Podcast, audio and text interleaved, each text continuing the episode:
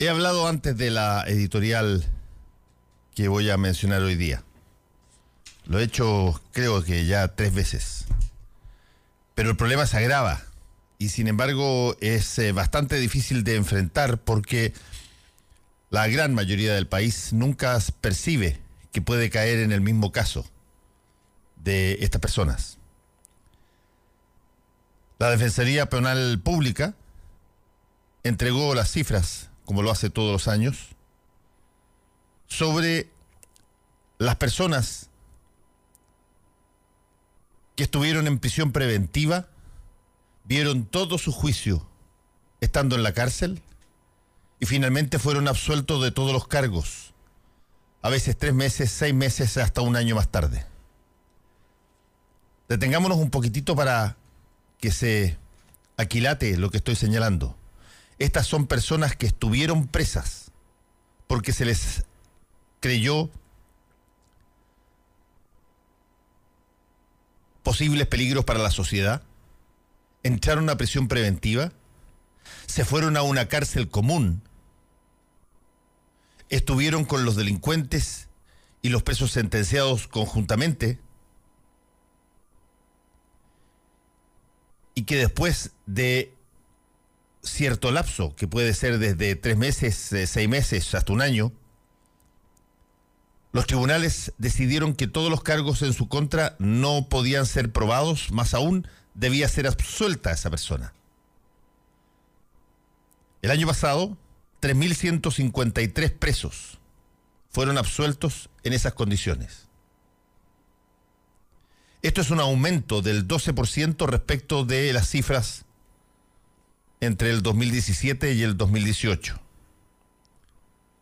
Pasamos de 2.800 personas en esa condición a 3.150. Hay cosas bastante obvias en esto.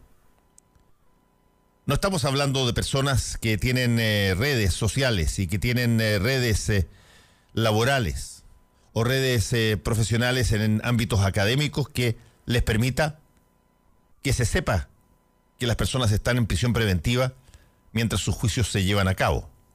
No estamos hablando aquí de casos tipo Penta, donde hubo prisión preventiva y todo el mundo sabía y había un interés y había gente que decía que eso no podía ser, incluso en ese entonces senadores, parlamentarios, afines ideológicamente a esas personas, clamaban y ponían el grito en el cielo, donde señalando que no se podía tener a esas personas tan de bien en prisión preventiva. No, estamos hablando de, personas, estas 3.153, que en su grandísima mayoría, el 97%,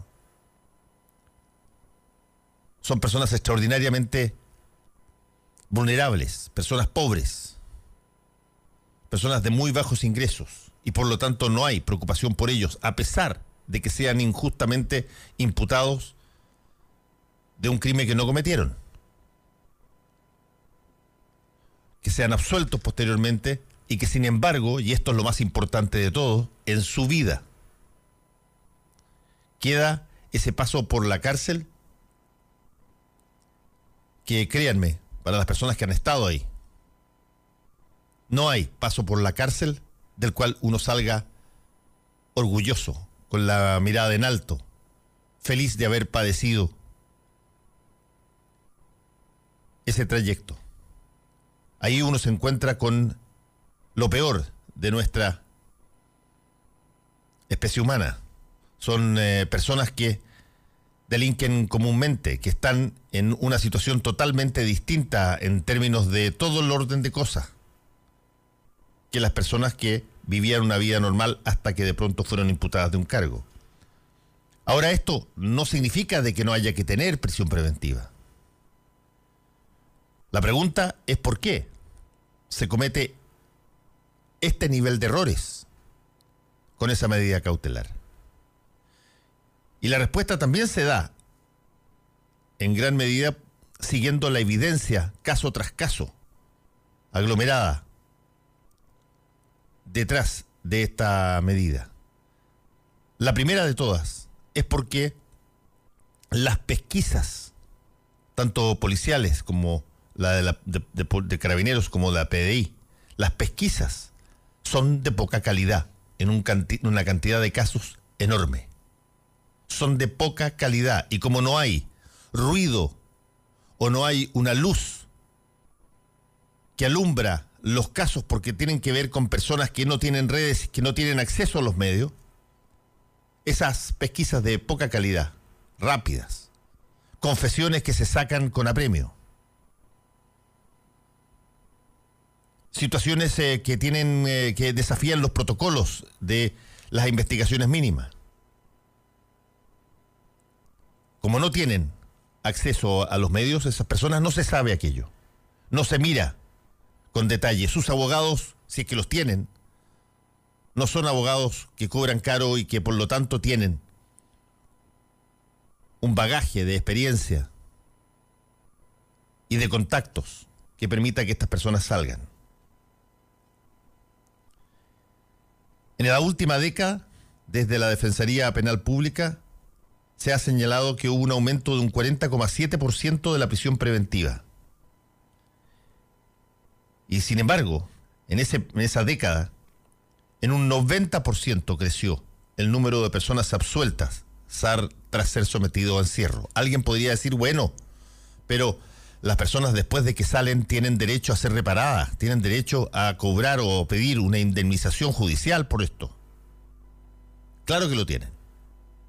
Pero ¿saben ustedes cuántas personas han ganado un juicio por reparación después de haber estado injustamente encarcelados y haber sido absueltos tras la prisión preventiva?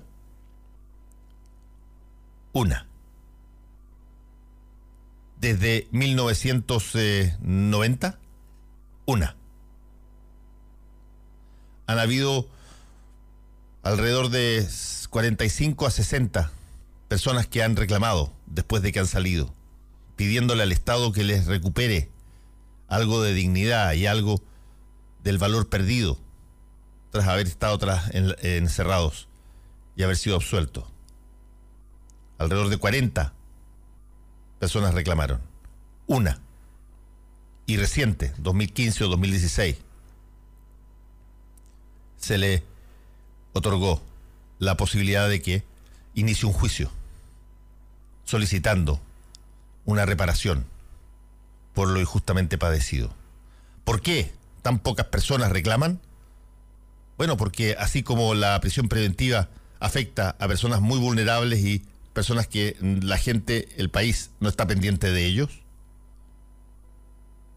Así también las personas que tienen que ir a reclamar por el trato injusto, no tienen, repito, redes, no tienen conexiones con lobistas, no tienen la posibilidad de llegar a, a, políticos que lo apoyen, ni a jueces, ni pueden hacer reuniones con los fiscales en términos privados.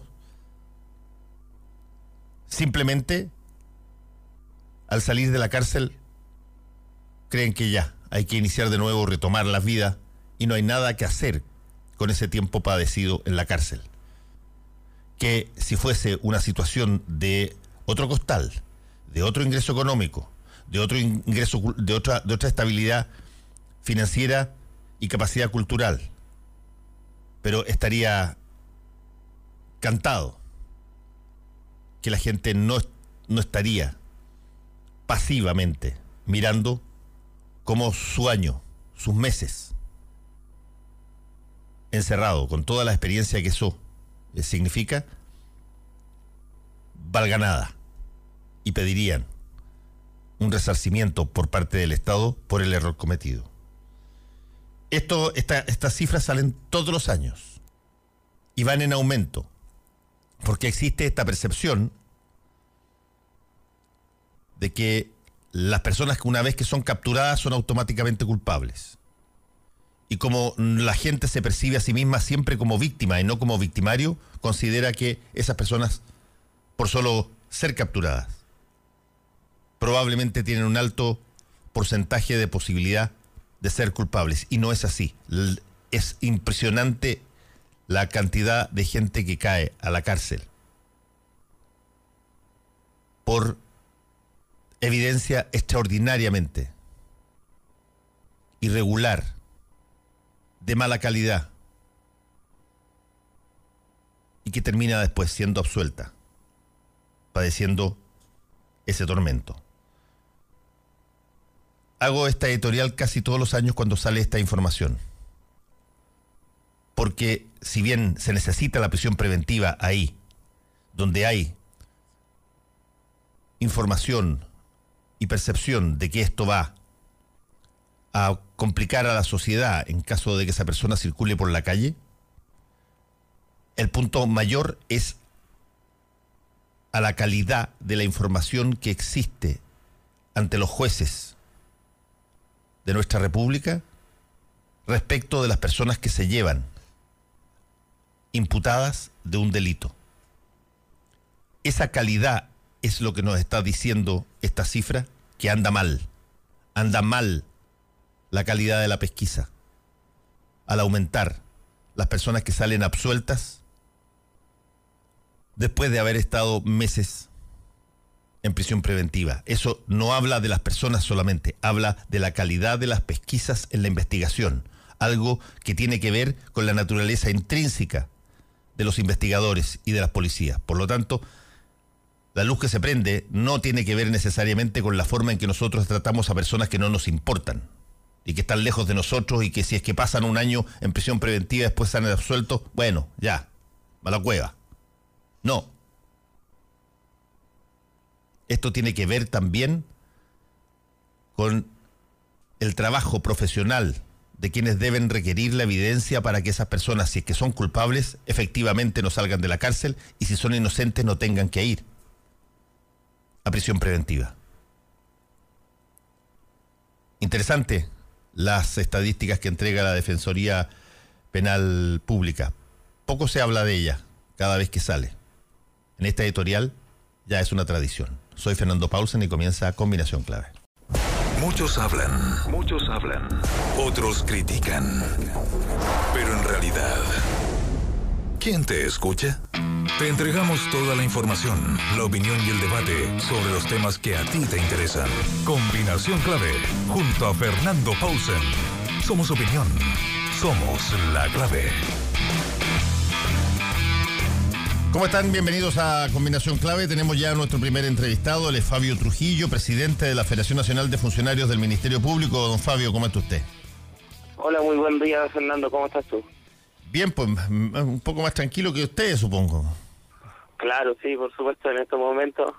Hay momentos turbulentos y este que están pasando. Eh, ¿Cómo ve desde eh, la Federación Nacional de Funcionarios del Ministerio Público lo que ocurre, este, este embate en torno a los fiscales, las relaciones del fiscal nacional eh, en, distintas reuniones que han, que han aparecido, los, los WhatsApp, en fin, ¿cuál, cuál es la, la, lógica de lo que se ve? Si, si, si lo ayuda un poco, desde afuera uno ve como que de pronto hay una suerte de cruce de balas entre, eh, entre, entre, personas que en algún momento dado hicieron causa común y que de pronto al eh, aparecer un mail aparece otro y aparece un WhatsApp y aparece otro y por lo tanto se pierde el control en el Ministerio Público. Mm. Sí, Fernando, la verdad que pareciera que ese es el trasfondo, una falta de control. Eh, yo coincido contigo que de afuera, ustedes como, como lo vean de afuera, no es muy distinto como nosotros lo apreciamos de dentro creemos que lo que ha sucedido, como incluso lo han calificado algunos fiscales regionales y que se filtró incluso lo que ocurrió en el Consejo de Fiscales Regionales, esto es un hecho vergonzoso en donde pareciera que los actores principales del Ministerio Público se estuvieran en una suerte de sacando los ojos en, en una suerte de, no sé, esto pareciera que estamos en el lejano oeste y que cada uno aquí estuviera velando por su propia defensa y haciendo defensa y acusaciones por la prensa, lo cual nos parece un hecho bastante grave.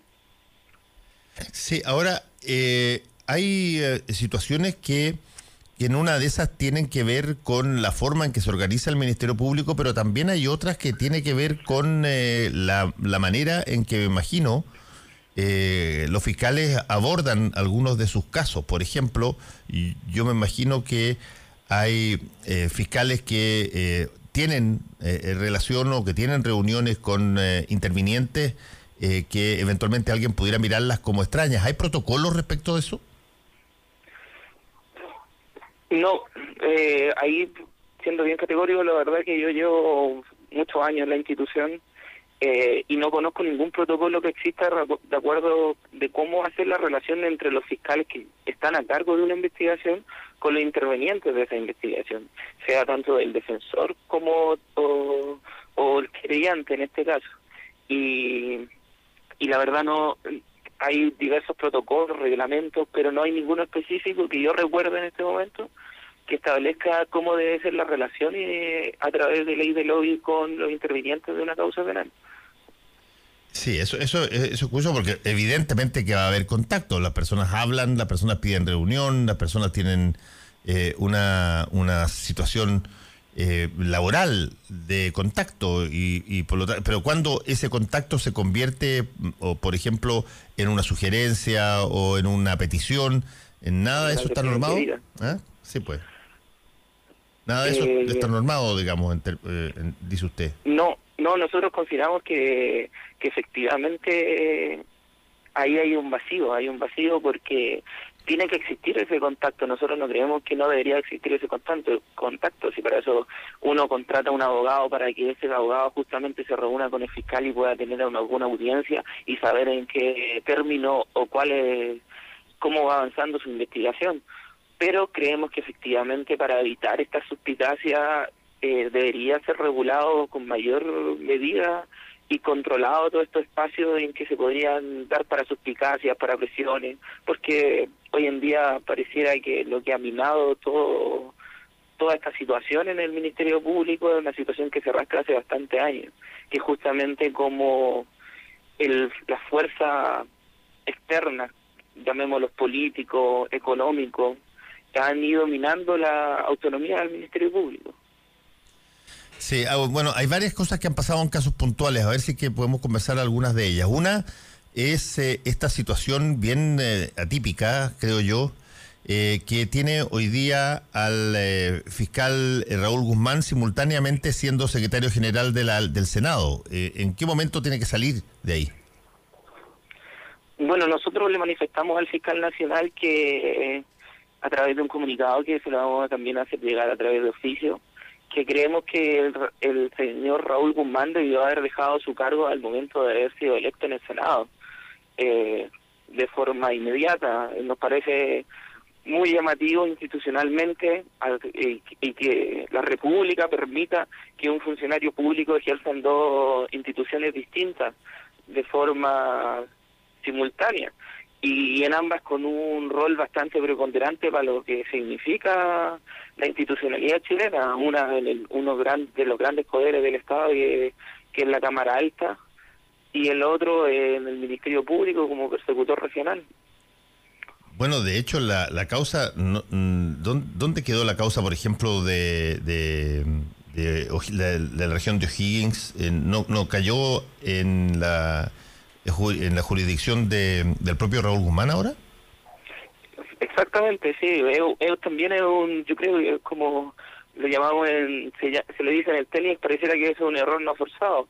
No entendemos cómo se puede se produce este error no forzado entregándole justamente una investigación muy importante, en lo que ocurre en la Corte de Apelaciones de Rancagua, al fiscal regional, que justamente hoy en día no no debería estar cumpliendo funciones ya por un conflicto ético y moral, no legal, pero sí ético y moral al ejercicio de sus funciones y de lo que dice en relación con cuidar, proteger, concederle la autonomía al Ministerio Público. Y a eso es lo que nosotros estamos presionando y llamando al fiscal nacional a que él proteja lo que tiene que proteger, que es la autonomía del Ministerio Público y la persecución penal.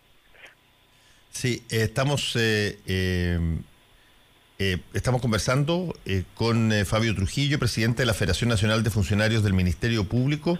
Hay otro tema que, es interesante que ustedes también relevaron y, que, y que tiene que ver con, básicamente, todo lo que tiene que ver con malos tratos. ustedes hicieron un hincapié. sí que hay al interior de las fiscalías, porque hubo aparentemente también algo en torno a a la situación del juez del fiscal Guzmán, pero, pero una, una, una llamado a que eh, se eh, abran, se aparezcan denuncias de acoso laboral y prácticas discriminatorias en la Fiscalía. Que ese es un tema que, bueno, es perseguido penalmente, pero no se sabe exactamente cuánto ocurre dentro de la institución que debe perseguirla, digamos. Sí, es, un, a ver cómo lo explico, es, la situación interna, administrativa interna, pareciera que es como un candado chino. Eh, es un candado donde finalmente nosotros como actores funcionarios del Ministerio Público no podemos incurrir a un o llegar a un control externo o a algún fiscalizador externo que resuelva ciertas pugnas que es administrativas que se dan en este tipo de servicio. No lo digo en la arista penal, sino de la arista administrativa. El maltrato laboral se inicia y se investiga a través de sumarios administrativos. Pero ese maltrato laboral finalmente quienes lo resuelven son a veces los mismos fiscales regionales que están denunciados. Y luego termina resolviéndolo el mismo fiscal nacional y, y de ahí no tenemos ninguna instancia contralora o instancia externa que venga a revisar la legalidad y, y juridicidad de estos sumarios administrativos que se llevan a cabo a veces con contra personas o cargos de confianza del fiscal regional que son dice llanamente absuelto sin a nosotros a nuestro juicio una fundamentación de peso y con antecedentes concretos que, que se han ventilado en el juicio. Eh, y en ese sentido eh, hay una denuncia grave que presenta una asociación de funcionarios que también es parte del Ministerio Público que denuncia a don Raúl Guzmán y a eh, uno de los candidatos que Marcos Pastén que en el desarrollo de una investigación administrativa realizaron abiertos actos discriminatorios en contra de ellos en el, el tratamiento de la del ejercicio de, de la persecución o, de la ventilación de este sumario administrativo eh, en, en un sinfín de actuaciones que están todas explicadas en una denuncia que se realiza la OIT, que es un organismo internacional, y que finalmente se acoge a tramitación esta, esta denuncia que realiza este gremio puede que el Estado de Chile nuevamente sea sancionado por prácticas discriminatorias en contra de los trabajadores del Ministerio Público. Eh, finalmente, Fabián, te quiero preguntar por otra cosa que apareció a raíz de todo esto y que ustedes también eh, llamaron la atención y que tiene que ver con la posibilidad que eh, haya una, una de alguna manera algo que, que, pueda menoscabar la independencia del Ministerio Público en la forma en que se planteó por parte del Parlamento la posibilidad de que los fiscales puedan ser acusados eh, constitucionalmente. ¿Eso cómo se vio? Sí, nosotros ahí hacemos la lectura de que eso no vendría a otorgarles mayores facultades y, eh, y libertades a los fiscales para que realicen su labor de la forma correcta. Eh, nosotros creemos que hay que fortalecer la persecución penal, no justamente, o sea, justamente para separarla y alejarla del poder político. Yo creo que entregarle esa atribución hoy día al Congreso, al Parlamento en su conjunto, para acusar constitucionalmente a un fiscal regional, a un fiscal nacional, eh, es una herramienta política que, que no debería existir o si existiera debería dársele una reflexión mucho más profunda de las consecuencias que podría tener ello para la autonomía de la institución. Sí, a ver, eh, ¿cómo se vería el que eventualmente uno de los organismos encargados de investigar justamente al propio Parlamento en términos de eventuales delitos eh, tenga la posibilidad de ser, de, claro, de ser eh, eliminado de, de, o acusado constitucionalmente, eliminados incluso del trabajo eh, por las propias personas que eventualmente van a ser investigadas.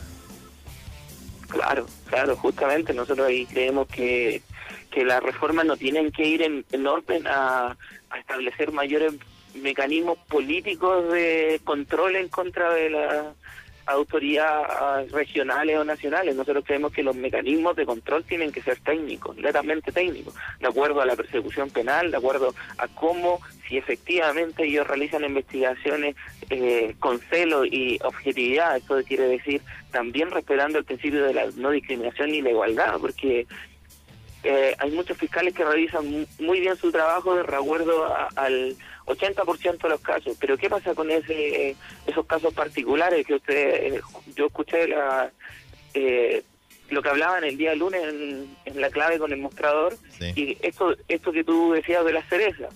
Las cerezas que se agarran las cerecitas.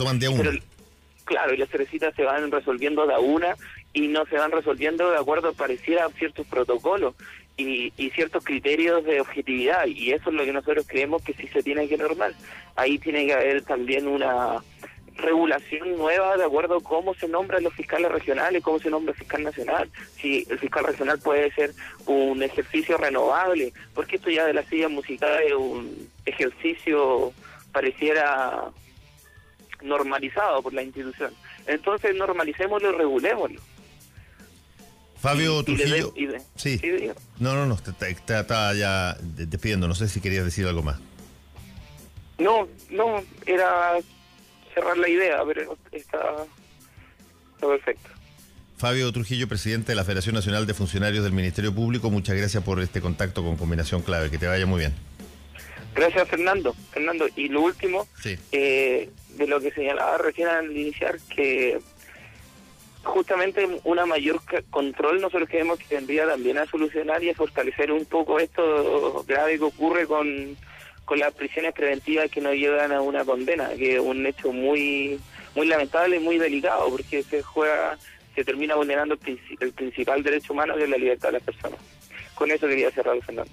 Muy bien, muchas gracias Fabio, que te vaya muy bien. A ti igual, muchas gracias.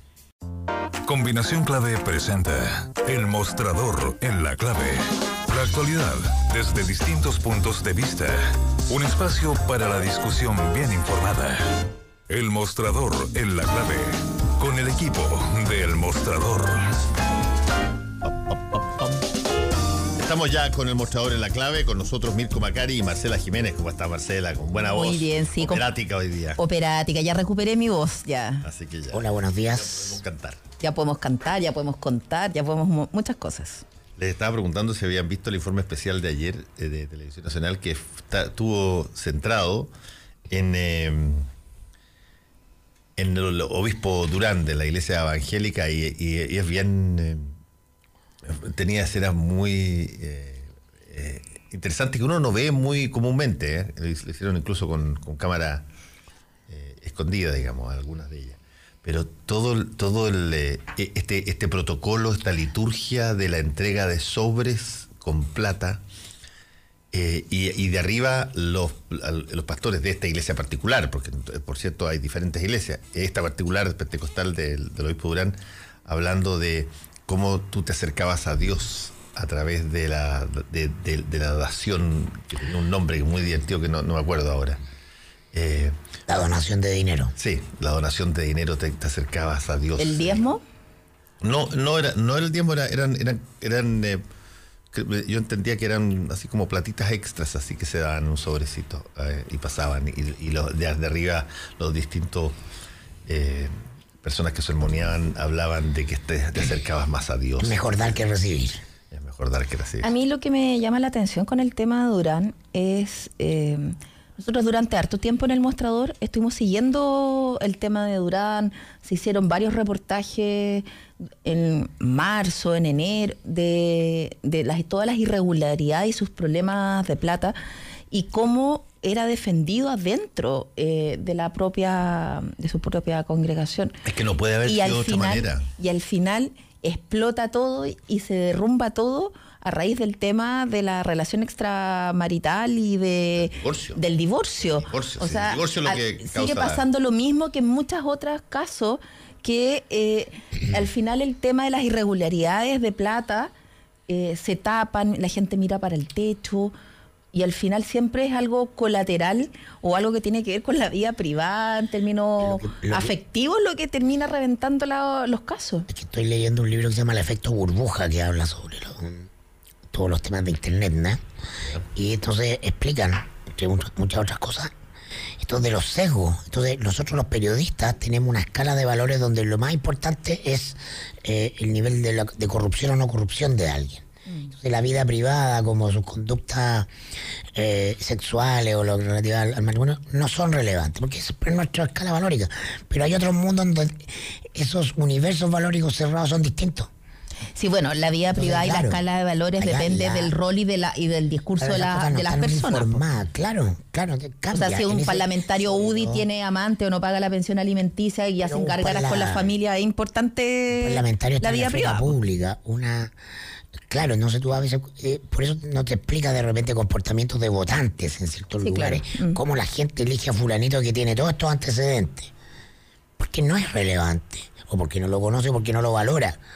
Eso valora más otras cosas. Bueno, eso está Ah. claro, eso está claro eh, en algunos casos donde tú, eh, por ejemplo, te saltas todo el prontuario que tenga un candidato. Da lo mismo porque lo que importa es lo que te está prometiendo, por ejemplo, o, o la percepción o expectativa que uno tiene de que esa persona va a ser capaz de hacer lo que otros no hicieron. Y se salta. Eh, cosas que en, si es que tienes que contratar a una persona en tu empresa, probablemente mirarías exactamente de manera distinta eh, a exactamente la misma persona. Porque todos miramos diferente, pero además lo hacemos en función de los grupos de referencia. Entonces nosotros estamos en el mundo de los periodistas, eso es muy importante la corrupción. Sí, Porque es un tema cierto. que, que da como un hilo central de la, de la conversación y de la historia del periodismo en el siglo XX y todo. Pero en otros mundos ni siquiera es tema. Y, so- y sí es tema el comportamiento claro. sexual de alguien, para alguien que tiene su, su organiza su, su discurso, sus liturgias cotidianas en torno a, los temas de moral sexual, ¿no? a, a los temas de familia. Y esos son los temas relevantes. po. Yo en realidad en todo caso en torno a Durán lo que más encontré notable, notable entre comillas, por, de- es por darle una palabra, es la expresión que con la que se justificó esta semana cuando dijo que era muy difícil estar solo, que uno necesita que le hagan el desayuno y le planchen las camisas. Fue, pero yo creo que eso lo grafica de, de punta a cabo absoluta, absoluta. pero, por ejemplo- creo que es la frase de la semana. ¿sabes? Sí, pero ahí tú, tú tienes un- una, una situación que uno podrá, mira, podrá incluso tratar de comprenderla en una persona de su edad y con su, menta- y su, y su mirada cultural que probablemente es de otro siglo. Pero, pero en el caso de él, eh, a mí me sorprende mucho más, eh, qué sé yo, dos frases de él que, que son que tienen que ver con la profesión, con la actividad. Una, cuando él dice de que a él no lo pueden remover porque a él lo nombró Dios Todopoderoso. Sí.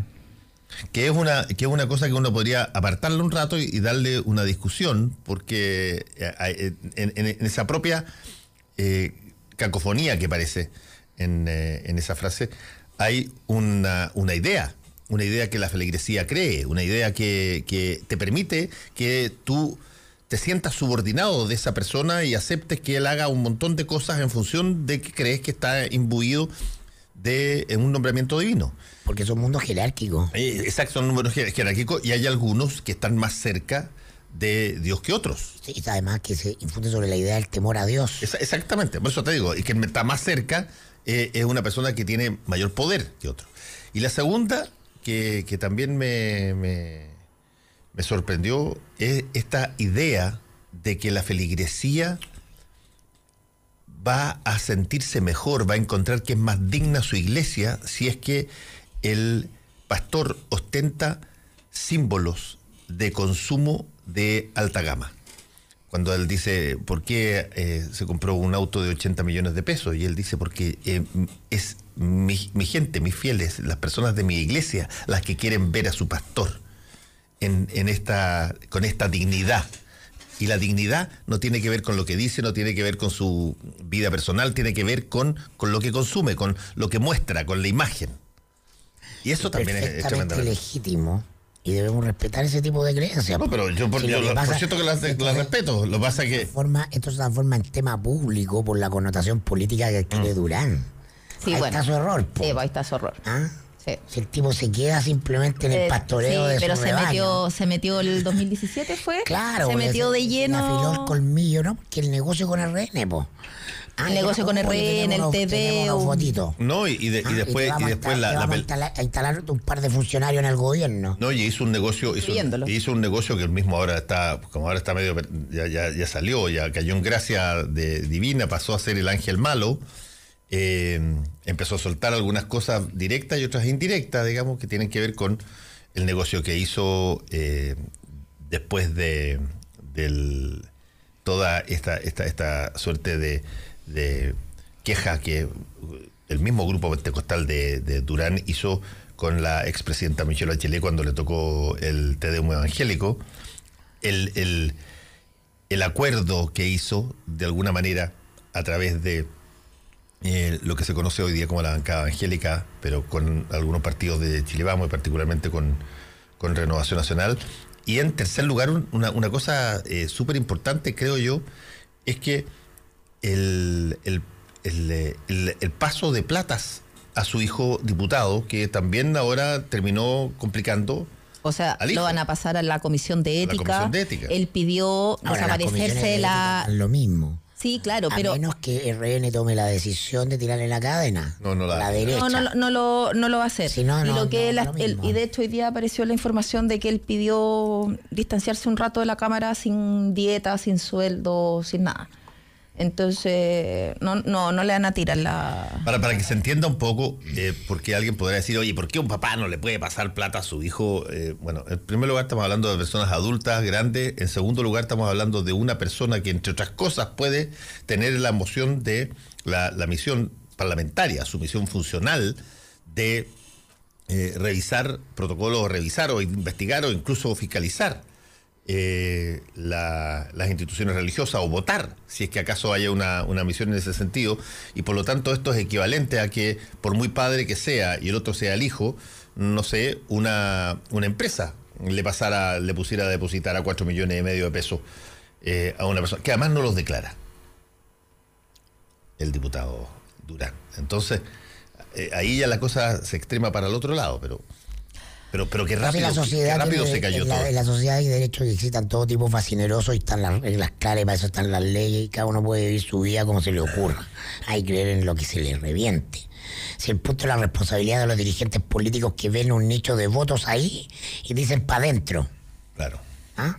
Ese es el punto. Podemos controlarlo. Más que el obispo Durano, que su hijo, ¿no? El punto es el diseño político que implica aquí hay X votos para adentro.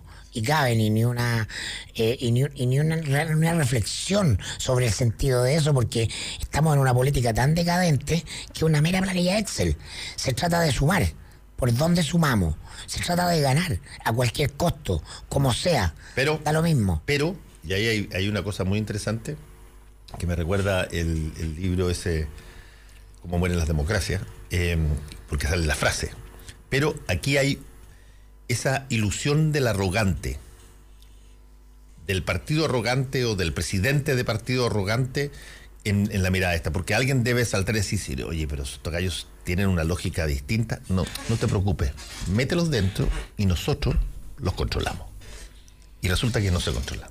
Que es la misma lógica del, libro de Cómo mueren las democracias, donde eh, citan la, Herrera, eh, el eh, presidente de Venezuela, cuando dice, oye, traigamos a este cabro Chávez, que tiene una gran cercanía en Venezuela con, con la gente, metámosla acá, tiene razón el tipo en las cosas que dice.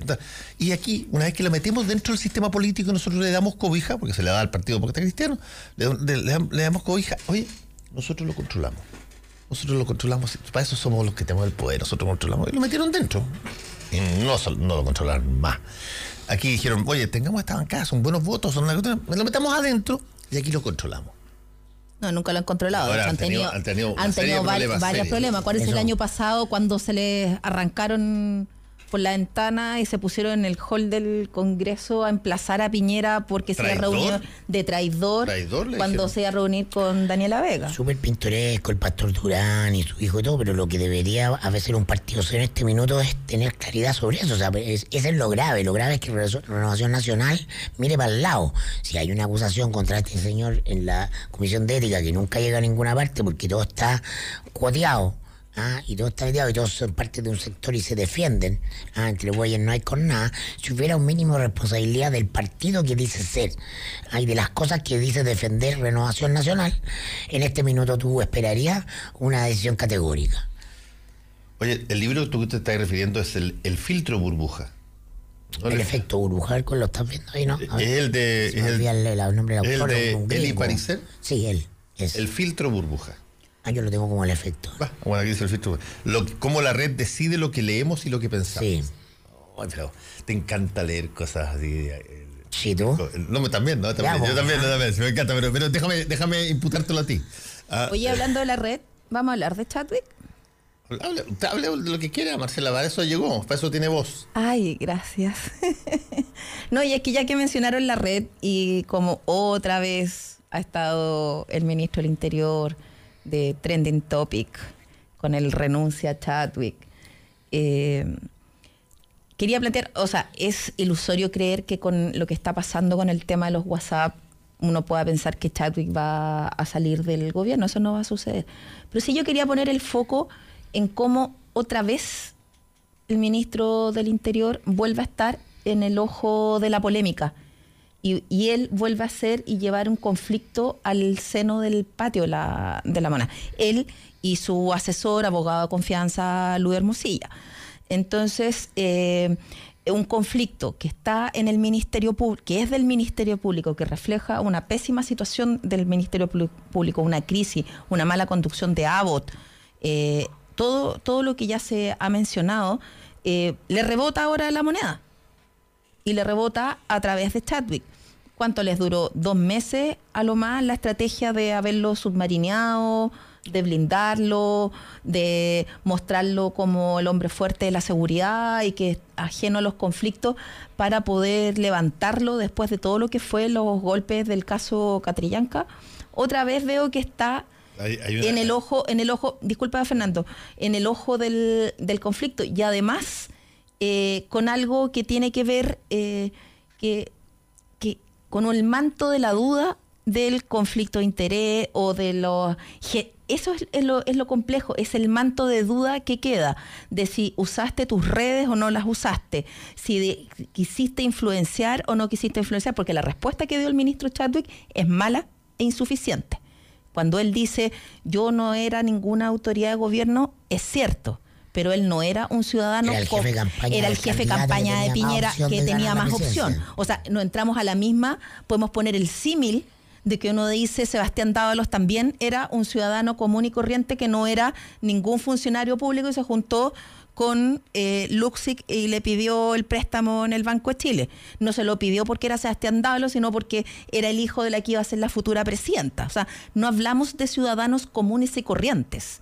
Hablamos de ciudadanos que efectivamente tienen poder político y redes políticas. Y eso es lo que nuevamente se vuelve a instalar y que le llega de rebote a la moneda a través de Chadwick. Hay una situación distinta en este caso que la anterior de Chadwick. Y es que en este caso su subsecretario también está jodido. Y hay una investigación que tiene que salir ahora pronta sobre respecto a la compra de la... al, tema de la... Por lo tanto, tú tienes al Ministerio del Interior con cuestionamiento respecto del ministro y del subsecretario. La forma en que se la sacó la primera vez eh, Chadwick después del crimen de Catrillanca, que apareció Rodrigo Villa en prácticamente todas partes. y ya la Ahora no lo pueden poner. No lo pueden poner. Y tiene entonces un, problema objetivo en términos de imagen. ¿Quién representa? Querían poner, la, poner la Pepa Gómez. ¿Quién, quién, es la Pepa Gómez? La va al gabinete. Ah, la María José Gómez, sí. Obvio, en tiempo de mujeres. Bueno, lo haría Nuestro amable, mira cómo lo haría bien a la ISAPRE. Bueno, hablemos de la segunda parte de la vocería de la ISAPRE ya.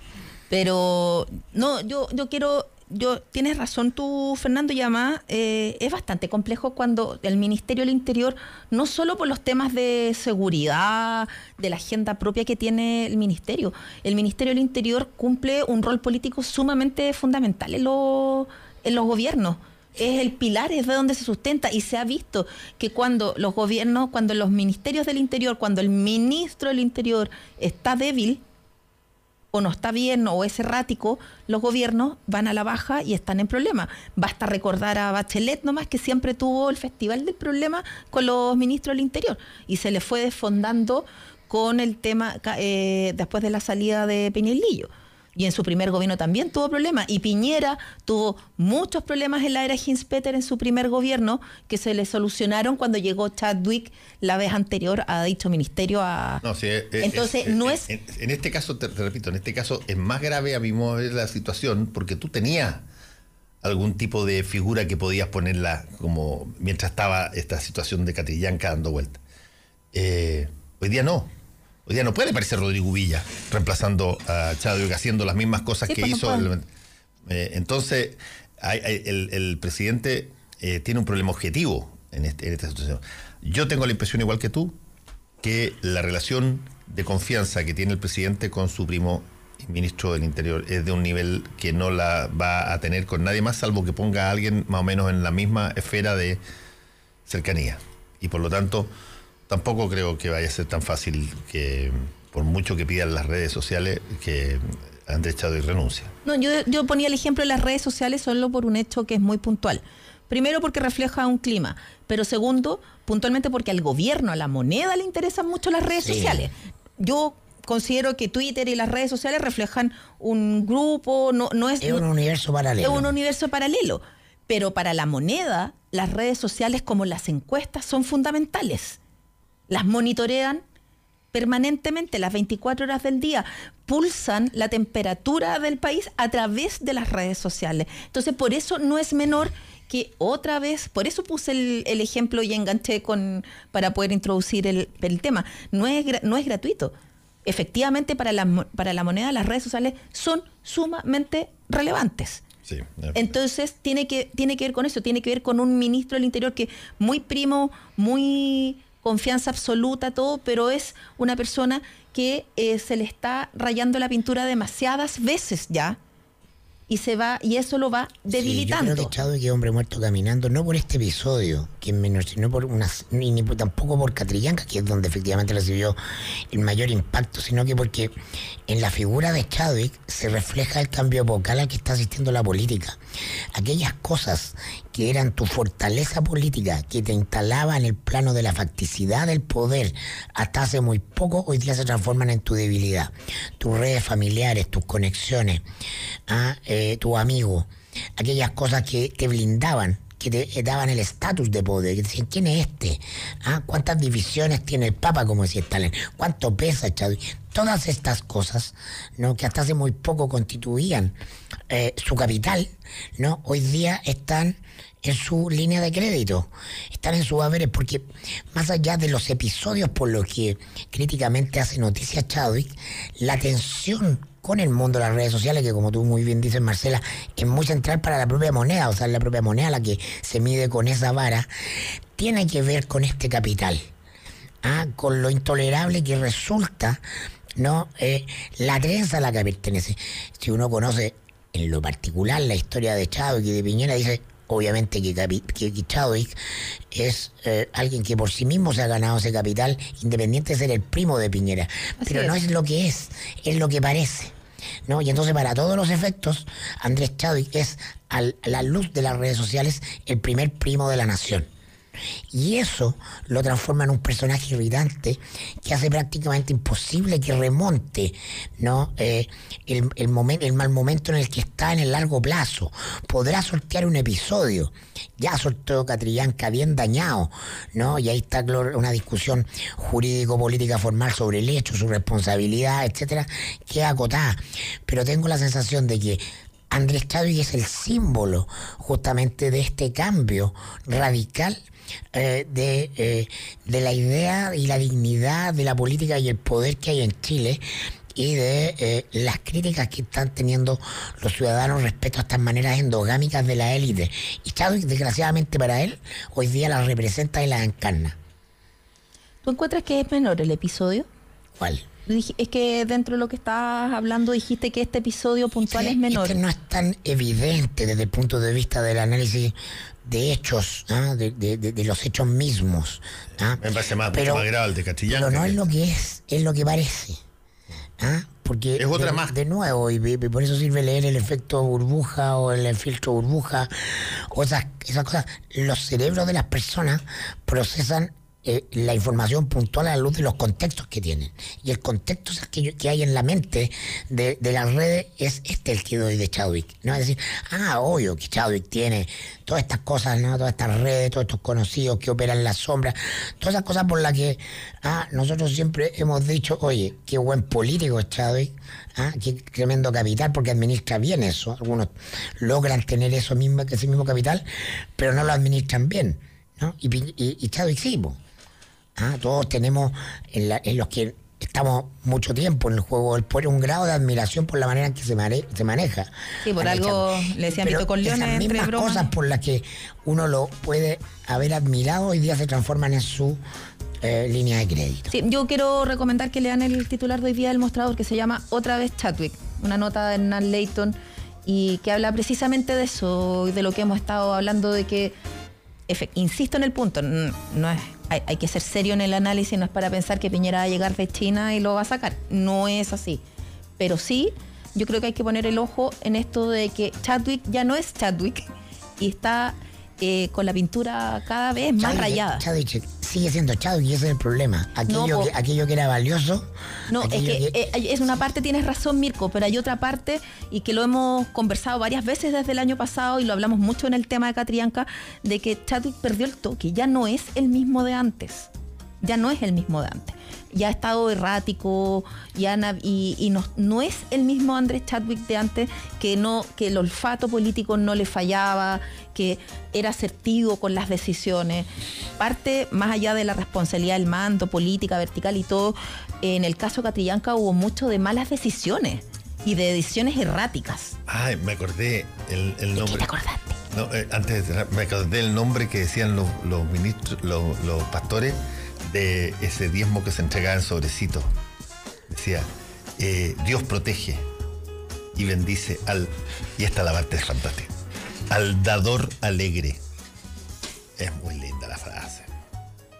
Yo lo encuentro muy bueno. Yo cuando me casé nos Dador pusieron alegre. sobrecito, ¿verdad? Nos pusieron sobrecitos con dinero en cajita, igual que en el, padrino. Claro, la escena uno el, mal, del padrino. Sí, sí, sí, Pero el dador alegre. Esa era la idea, eso es lo que queríamos emular. Matrimonio de Concepto fantástico. Sí. Hacemos una pausa y volvemos.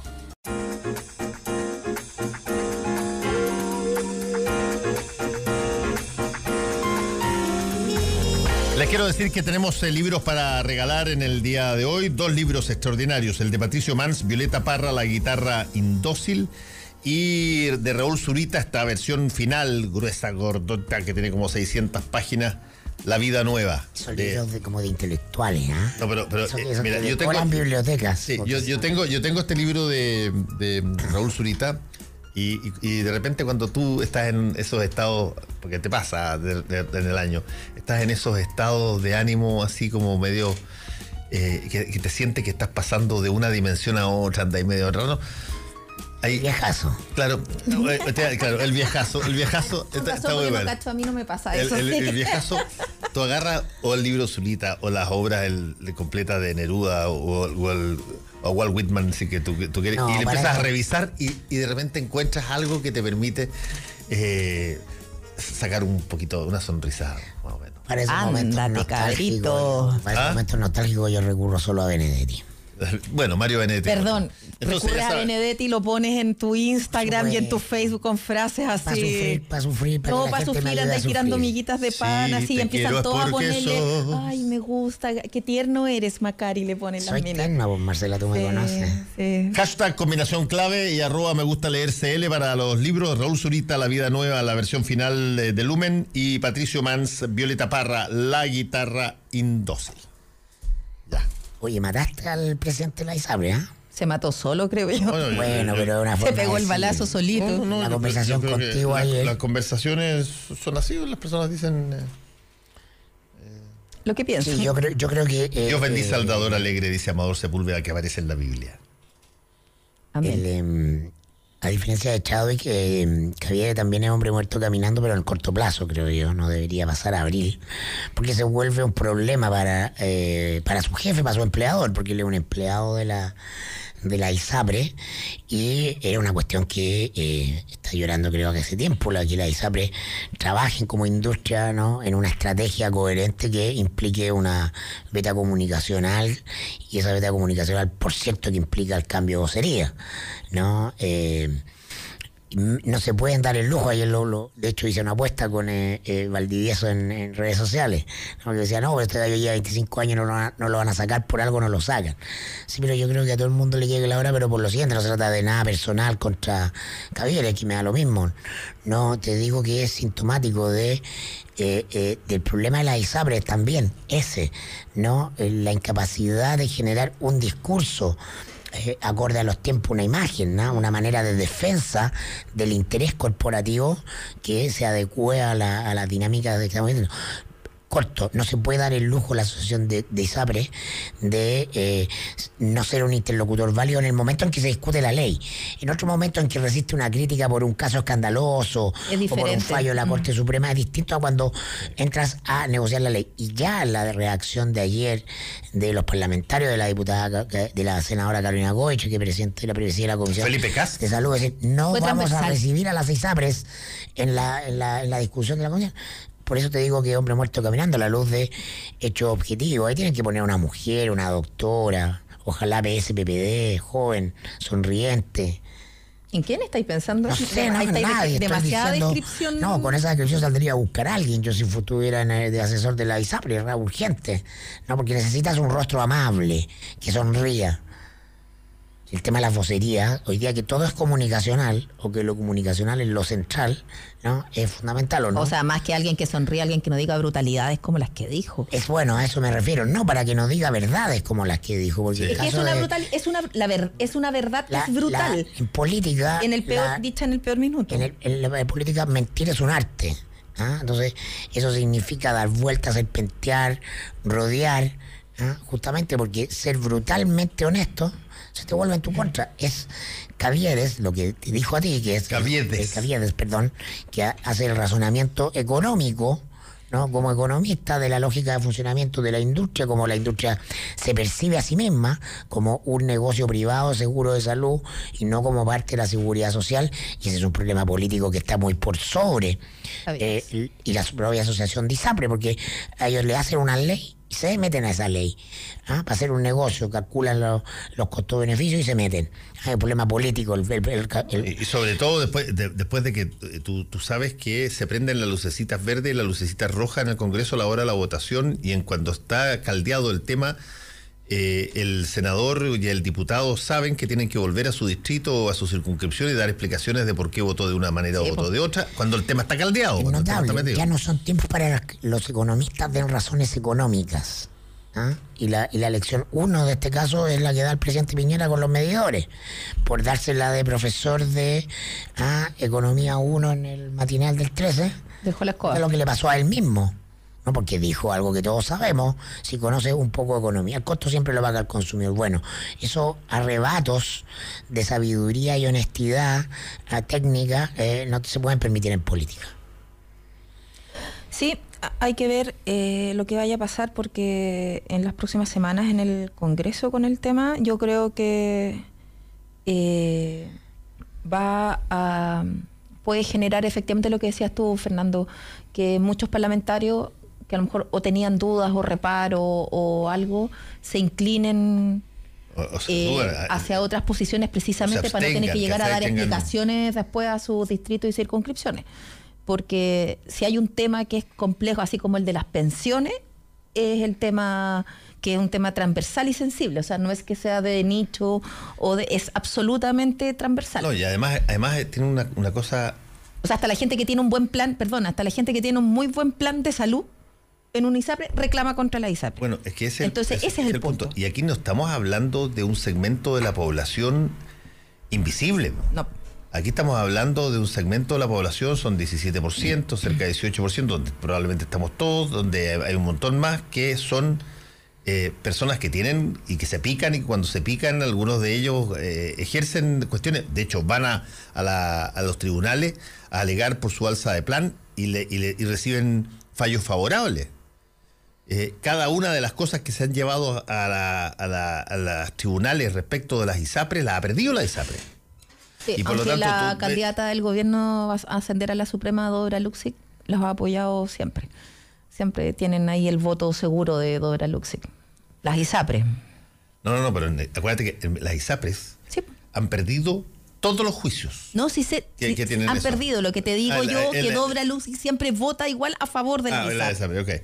Eh, y, y, y- y entonces se venía dando una situación, porque la ley no es una cosa eh, exclusivamente, eh, la ley de ISAPRE no es una cosa que eh, emane de los deseos de compensar una situación que estaba muy mal estivada, no. Lo que estaba pasando que motiva much- buena parte de la legislación es que estaba legislando el Poder Judicial a través de fallos.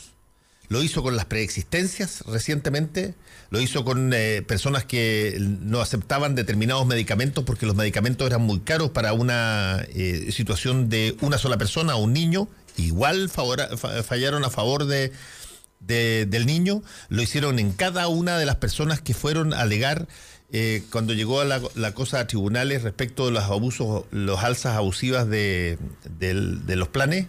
Eh, y por lo tanto, había algo que te estaba diciendo el Poder Judicial que eh, era, o, o se hace una ley que eh, coincida con, con estas situaciones, o resulta que el que va a gobernar parlamentariamente va a ser el Poder Judicial. El presidente Piñera hace, el año pasado fue, no, en enero, tuvo una reunión con los ministros, esa reunión anual con los miembros de la Corte Suprema. Y en esa reunión les, les hizo ver su reparo y les dijo así como, ya, pues o déjense de, judicializar la, la salud y de fallar en favor de, la, de, la- de las personas en contra del sistema de las ISAPRE.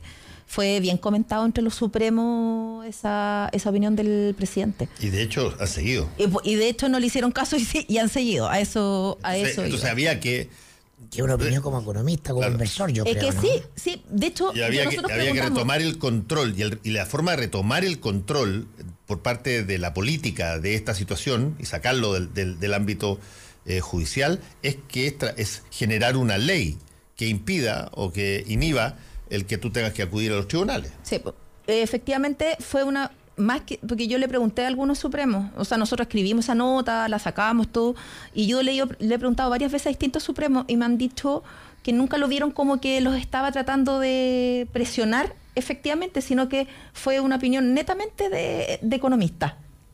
Así como No afecten la industria. Cla- claro, era no- era eso. Bueno, yo creo que eh, Muevan las industrias. como todos los, los debates en Chile están desfasados, eh, evidentemente estamos asistiendo a una crisis del modelo chileno hace mucho rato. Ah, y cuando digo la crisis del modelo no es de la del capitalismo, sino la de la- las áreas de derechos transformados en negocios. Eso eh, empieza a quedar impugnado con el movimiento estudiantil del 2011, particularmente en el tema de la educación, pero sabemos el derrotero que tiene. Pero no creo que uno pueda decir esto quedó dirimido, esto quedó guardado bajo el cajón, cuando probablemente se empieza a tramitar y a discutir la ley de ISAPRE, la nueva ley de ISAPRE, y cuando se vuelve- empieza a discutir la reforma previsional, vamos a estar efectivamente abriendo una caja de Pandora. Que no sabemos cómo va a terminar. Obviamente que el gobierno, como todas la- las personas, tiene la pretensión de tener un cierto control sobre las cosas que impulsa, pero yo creo que esto, esto puede terminar en cualquier cosa. ¿ah? Eh, Como en cualquier cosa, puede terminar eh, eh, yendo mucho más allá de la pretensión de eh, hacer arreglos al sistema de tangenciales. ¿Ah? Porque la conversación te va a ir dando cuenta o denotando de contradicciones vitales en la formulación de ciertos asuntos. El sistema político no tiene la capacidad de resolver esto en la cúpula con un acuerdo de cuatro o cinco pescados que después le pasan al resto de los parlamentarios la, la orden de voto. ¿ah? Entonces se puede desordenar, se le puede desordenar al gobierno el proyecto, porque lo que va a ocurrir probablemente es que todos le van a querer, como se dice en el lenguaje de los que reportean, Congreso colgarle guinalda a la- al árbol de Pascua, ¿no? Y puede terminar esto yendo incluso más allá de lo que el propio gobierno espera respecto de la lógica tradicional de industria. yo no le tengo. mm, Yo creo que pasa al revés, Mirko. Yo creo que eh, cada vez que se. llevan al Congreso los temas eh, que tienen que ver donde se cruzan los negocios con los derechos eh, termina efectivamente desactivándose, de hecho, primero que nada, los movimientos, la presión social que llevan a tratar de generar estos cambios. Pasó con el movimiento estudiantil y con la reforma educacional en el gobierno de Bachelet que terminó desintegrándose todo y diluyéndose toda esa fuerza social crítica. la derecha eh, quiere ganar la próxima elección, Marcelo. Sí, la derecha quiere ganar la próxima elección, pero no necesita hacer ni tantas concesiones porque no tienes oposición, porque no tienes a carta, no tienes nada. O sea, tienes una, un gobierno y una derecha que está en el 36-37% por mérito propio, porque la oposición no nada y sola ha estado así de complicada y precisamente y con control de los medios de comunicación, o sea, yo no veo a los medios de comunicación poniendo el foco, por ejemplo, en que el presidente se llevó a sus dos hijos a la gira Asia, que no tienen cargos en el gobierno, que no tienen nada que hacer en esa gira. Bachelet se hubiera llevado a sus dos hijas en una gira a Asia por una semana, hijas que hubieran estado además en directorios de empresas de la familia, eh, queda la escoba aquí y sería debate nacional. Entonces, efectivamente la derecha quiere ganar. Y Piñera quiere entregarle, ya lo hemos dicho muchas veces, quiere entregarle la banda a uno de los suyos. Porque si no va a ser un fracaso su gobierno. Pero la verdad, las posibilidades de eso son mucho más altas porque no tiene y no tiene que hacer grandes grandes esfuerzos para eso porque no tienen a nadie al frente. Pero estas eh, eh, dos reformas entran este año al Congreso, pero muy probablemente se van a discutir en lo medular el próximo.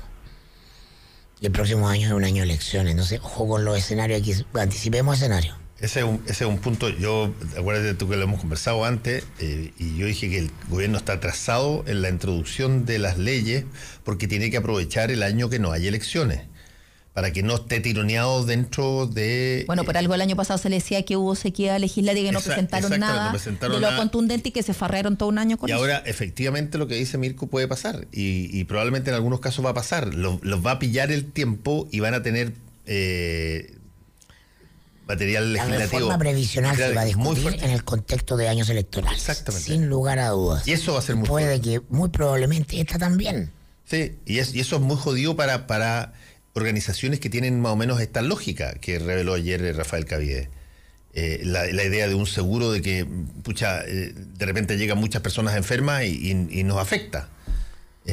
esa, esa, esa, situación tratada en año electoral cambia bastante la forma en que se conversa en el Congreso porque tienes la presión del potencial votante mirando al diputado, al candidato a diputado, al candidato a senador. Y por lo que decías tú, el dedo para abajo de la opinión pública en términos de las industrias, de las AFP, de la ISAPRE, está, es muy, es muy marcado. Entonces, cuesta mucho al actor político, al decisor político, ¿no? Es que abstraerse de ese contexto, sobre todo si empiezan a estar encima de las elecciones, que es lo que verdaderamente le importan a los políticos. Habrá que ver. Ojo, sí, obvio, es una, es una hipótesis, una hipótesis. Habrá que ver lo que vaya, lo, lo, que vaya a pasar. Pero sí, yo estoy de acuerdo contigo en algo. Yo creo que las ISAPRES tienen que buscar un nuevo cero, de verdad. Ahora, eh, vayamos a otra, otra cosa. Eh, cada vez que el presidente eh, Piñera ha ido a China, han pasado cosas ya sea en el ámbito de las cosas o han pasado cosas en el ámbito de la política en general. Me acuerdo en el primer, eh, la primera vez que estuvo, en China, en, su primer gobierno, eh, se cometió, cometió este error de, haber, de citar en medio del Parlamento chino cuando su discurso esa frase, así dijo él, esa frase de Einstein que decía que yo estoy eh, sobre los hombros de gigantes, que es la frase más famosa de Newton. Y no de Einstein. ahora cometió también un, lo subimos nosotros. Un, error con, quien, el presidente que había sido el primero que abrió relaciones diplomáticas con, China, que no fue Frei Montalva, yo creo que le quería hacer un guiño a su hijo. Era obvio que le quería hacer un guiño a, Eduardo Frei Rostagler. Pero bueno, lo hizo Allende en, diciembre del 1970, pero a mí lo que me preocupó es lo que dijo ayer en la tarde, que hoy día lo sacan alguno, alguna persona, cuando le preguntan sobre los sistemas políticos eh, de China. Qué bueno que lo tocaste, yo quería plantear ese tema. Y él dice esta frase, cada uno tiene el sistema político que quiera. Pregunta entonces, Venezuela puede tener el sistema político, Político que que, quiera. quiera. Entonces, ¿por qué el presidente Piñera esa versión? Él, hay un doble estándar. No, no, no, y hay un es que ahí yo creo, yo creo que, Venezuela, po. No, pero es que ahí ya, ahí yo creo que es donde el, el presidente de la República a veces funciona, como lo hemos hablado tantas veces, casuísticamente, caso a caso, evento a evento. No, no establece una línea de coherencia con las cosas que puede hacer. No dice, a ver, estamos en China. Hay que hablarle a los chinos. Em, tengo que contestar preguntas a los chinos y, y esta cosa aquí se resuelve aquí en este punto y ya. Y, y eso te deja, te, te patalea con lo que tú vas a decir pasado mañana respecto de Venezuela, que no puede ser que ya tiene que caer, el, o como la última vez, ya está condenado el, eh, el régimen porque no puede darse eh, eh, en Venezuela un régimen como el de Maduro. Y, y- y Maduro hoy día, me imagino, va a agarrar esta frase y va a decir, sí, nosotros también tenemos el sistema que Venezuela quería. Bueno, pero es que, Fernando, eso pasa porque, primero, como tú bien dices, efectivamente Piñera es cortoplacista y va semana a semana en lo que le, en lo que le toca enfrentar en esa semana y efectivamente le estaba respondiendo, estaba respondiendo mirando que estaba en China y punto.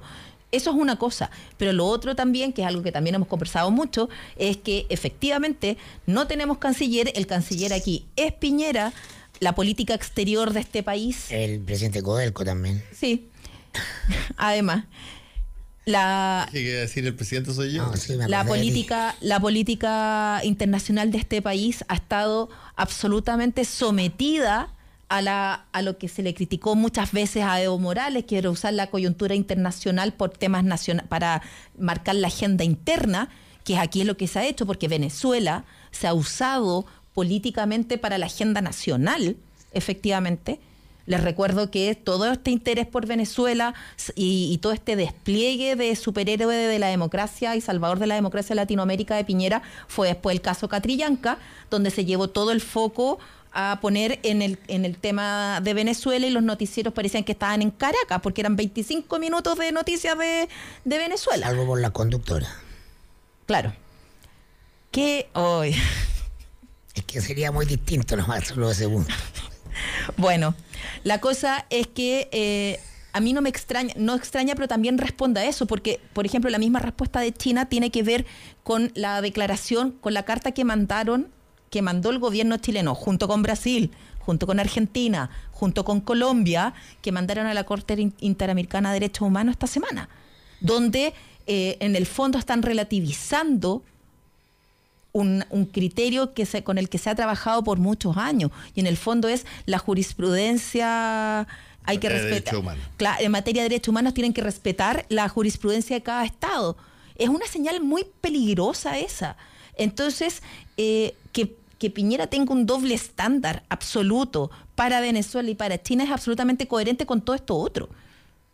Lo que sí, yo creo que se hizo un flaco, un flaco favor y que le va a debilitar, por lo menos por un tiempo, su discurso eh, contra.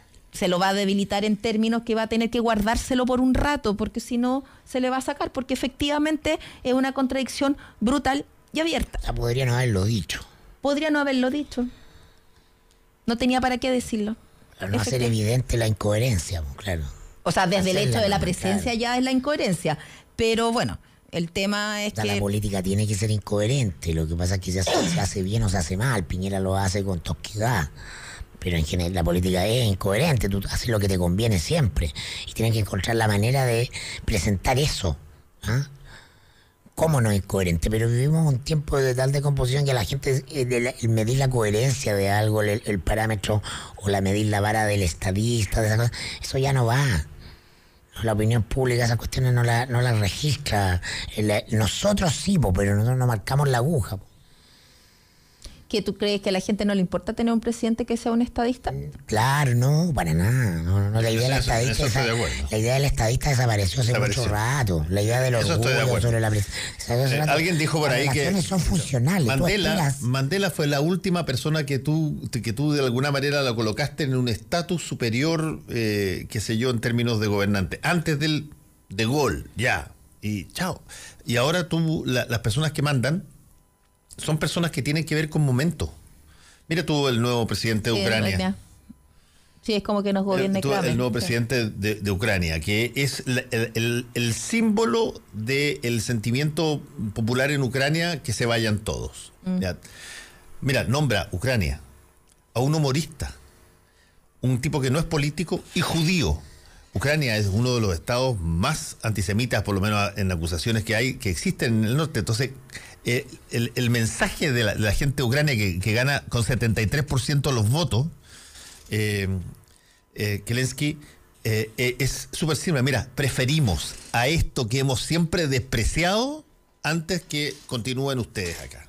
Y además, el- en, la, en la serie de Netflix, que, que- que es bien interesante la serie de Netflix donde él es el actor, el, el- Sí, el servidor el- del el pueblo. pueblo. o sea, servidor pueblo, está esa escena increíble donde el tipo llega finalmente al gobierno, eh, pide hablar en el Congreso, va a hablar en el Congreso y están todos los gallos, cada uno preocupado de sus cosas, le dicen no lo pesca ni para nada y de repente llama a una estafeta que está detrás, llega un guatón gordo, le abre la chaqueta, saca dos subametralladoras, este es el presidente de Ucrania. Dos subametralladoras y empieza a matar a todos los parlamentarios en el Congreso. Ya, esta persona es la que ganó en Ucrania. Esta cuestión es, ficción, es una película, es una sátira política, lo que tú quieras, pero el sentimiento de este, esta, esta, ¿te acuerdas tú en Argentina cuando pasaron como cinco presidentes en tres semanas o en dos meses y el, grito que, que- decían es que se vayan todos? Este es el sentimiento que capitalizó Zelensky. Eh, y, y esas cosas pasan cuando tú empiezas de pronto ya a no tener personas o referentes que, que encarnan una, una situación eh, confiable. No, tú lo que dices es, mira, cualquier cosa que tenga la posibilidad de ser distinta a lo que El yo ya conozco. La época de los gente- outsiders, La, sí. la audiencia están estableciendo relaciones utilitaristas con los políticos. No hay ya no de perdón. admiración, ni busquele liderazgo, ni. Perdón, pero es que me quedé pegada con algo que dijiste. ¿Qué? El guatón gordo sonó como al niño varón, el sube para arriba y el baja Ay, para abajo. ay, qué pesada. Pesada. Pero no pude, me quedé pegada, me quedé pegada. el- Gaya. sube para arriba, el niño varón. Eso, eso es muy, muy chileno. Yo, te- yo, te- yo- yo tengo varias de esas. Eh, ambos dos. ¿ah? Ambos dos. Ambos dos. No, no, no. Lo siento, tenía El- que. la, la- tenía- la verde gramilla del pasto, que ese me encanta también. Es muy futbolística esa. Lo siento, tenía que. Tenía que. La tenía gramilla que. no puede ser roja. Pero. Me llegué a atorar, ¿viste? Oye, eh, eh, en el intertanto, pongamos un, un- un par de.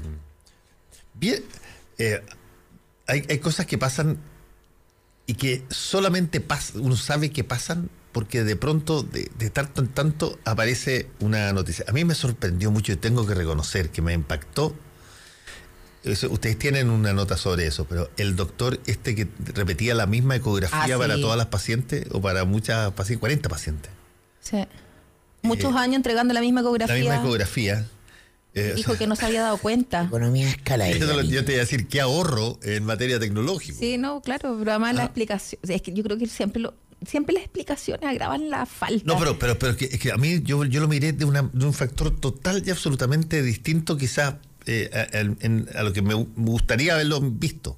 Yo dije, ¿cómo tiene que haber, cómo tiene que haber una, una convicción o una de que tú te vas a salir con la tuya ante un determinado tipo de público para que tú repitas una ecografía y creas que no te van a pillar? O sea, el grado de impunidad que tú crees que tienes en eso por ser, qué sé yo, un médico, por en este caso una persona de autoridad, alguien que sabe más que tú, para repetir la misma foto en 40 personas que eventualmente no se conocen y que tú supones nunca va a haber un cruce. Y entonces tú eres impune, absolutamente impune. Es como cuando tú tienes a una persona que es el matón del barrio y el tipo se permite salir caminando, qué sé yo, mostrando joyas y todas las cosas y, y qué sé yo, porque sabe que no te van a robar, porque a ti no te roba nadie, porque tú eres el matón del barrio. Él es el impune de todo. Y eso solamente se hace cuando tú menosprecias a la, a la, a la población. No puede hacerlo si es que tú valoras el, qué sé yo, la reflexión o el sentido crítico o que las personas conversan.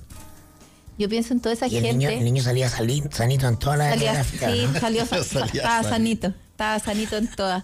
Imagínate la cantidad de gente que tuvo esa ecografía, esa ecografía pegada en su podría- refrigerador con toda chechera. Haber dicho, está bien, pero puede que tenga algún problema acá. Entonces con eso se blindaba por... No. Yo, yo lo encuentro salvaje. Entiendo que el Tribunal de Ética del Colegio Médico va, va a hacerse cargo del, del- del caso, pero, pero es, un, es un caso que, que yo creo que va más allá de lo ético, digamos. Ahí, porque ahí hay, ahí hay técnicamente una estafa, digamos. Sí, por supuesto. Sí, eso va, no, no va a ser solo un tema del, del colegio del colegio médico. Portada de las últimas noticias. Mirko, Marcela, que les vaya muy bien. Chao, nos vemos Chao. la otra semana. Nos escuchamos. Actualidad con ojo crítico. Información desde distintos puntos de vista y discusión bien informada. Fue El Mostrador en la clave. Con el equipo del Mostrador y combinación clave. Eres parte del panel. Eres combinación clave. Estamos ya con nuestro panel eh, de los días eh, miércoles. eh, está con nosotros. Jueves. Jueves, sorry, es jueves, jueves. eh, me quedé Es atrás. interesante que pienses que es miércoles, no sé bien por qué. ¿Viste la venganza? ¿Viste la venganza? ¿Viste la venganza? venganza? Este, este- este no se le puede decir nada a la, a la Vivi porque te, te busca por otro No, lado. no vamos a decir. No voy a decir nada, no, No voy a decir. nada. Viviana Yacaman. Muy buenos días. Estaba con nosotros Carlos Oyarzún también y Rodrigo Durán, jefe territorial de Bópoli. Muy buenos días. ¿Qué tal? Oye, eh, a ver, hay un montón de cosas que yo creo que son súper interesantes para discutir en el ámbito de la sociedad civil y, y- y también en... Creo que... eh, yo, para ser franco, me, me llevé una sorpresa con el proyecto de... eh, ¿Isapre? no, no, no, el de la ley de, eu- de eutanasia, de, de que presentó eh, eh, Vlado Milosevic. Milosevic, y que pasó eh, la primera indicación que tiene que ver con el suicidio asistido. Digamos, yo pensé que esa era de las cosas más difíciles que pasaran, y pasó, por lo menos en, eh, en la primera indicación, y ahora tendrá que, verse en, sala, eh, pero... Eh, es, bien interesante porque estamos hablando de algo que una vez más va a pegar en todos los temas que han tenido que ver con decisiones donde de alguna manera hay eh, confesiones religiosas o puntos de vista espirituales o puntos de vista filosóficos que eh, señalan que ese tipo de cosas contravienen lo que se ha visto. Pasó con, desde el divorcio, pasando por la identidad de género eh, y una serie de otras cosas. Y ahora llega a este, este tema, el, tema, el proyecto que busca despenalizar la, la eutanasia o la muerte digna, como se le quiera llamar. Eh, y eh, se pasó eh, esta, este- esta, esta, esta primera parte, la del suicidio asistido, que incluso significa que podrían los médicos, con testes de que la persona no tiene ninguna otra posibilidad y la persona voluntariamente de acuerdo en que eso ocurra, podrían suministrar una sustancia letal. O sea, es recetada por el médico, Sí. pero eh, pues, es autoadministrada. es por- autoadministrada, por la persona, claro, por la persona. Eh, y eso, yo para ser franco pensé, mm, no va a pasar tan rápido en la comisión. Y ¿Por pasó. qué pensaste que no iba a pasar? Porque creo que eso, por- por- porque creo que la, la, por ejemplo, el que tú dejes de hacer algo es distinto a que tú hagas algo. Este, este es como el, como el, eh, el, eh, eh, este, este, esta imagen cuando Michael Sandel en, en su curso Sí. eh, de, de- de historia del derecho y su primer curso que se llama Justicia, yo, yo tuve la gracia de tomarlo. eh, ¿Con él? con él, eh, Michael Sandel coloca este famoso caso de un tren que viene y que eh, el, tú, tú- tú- tú estás en el camino y ves que viene un tren.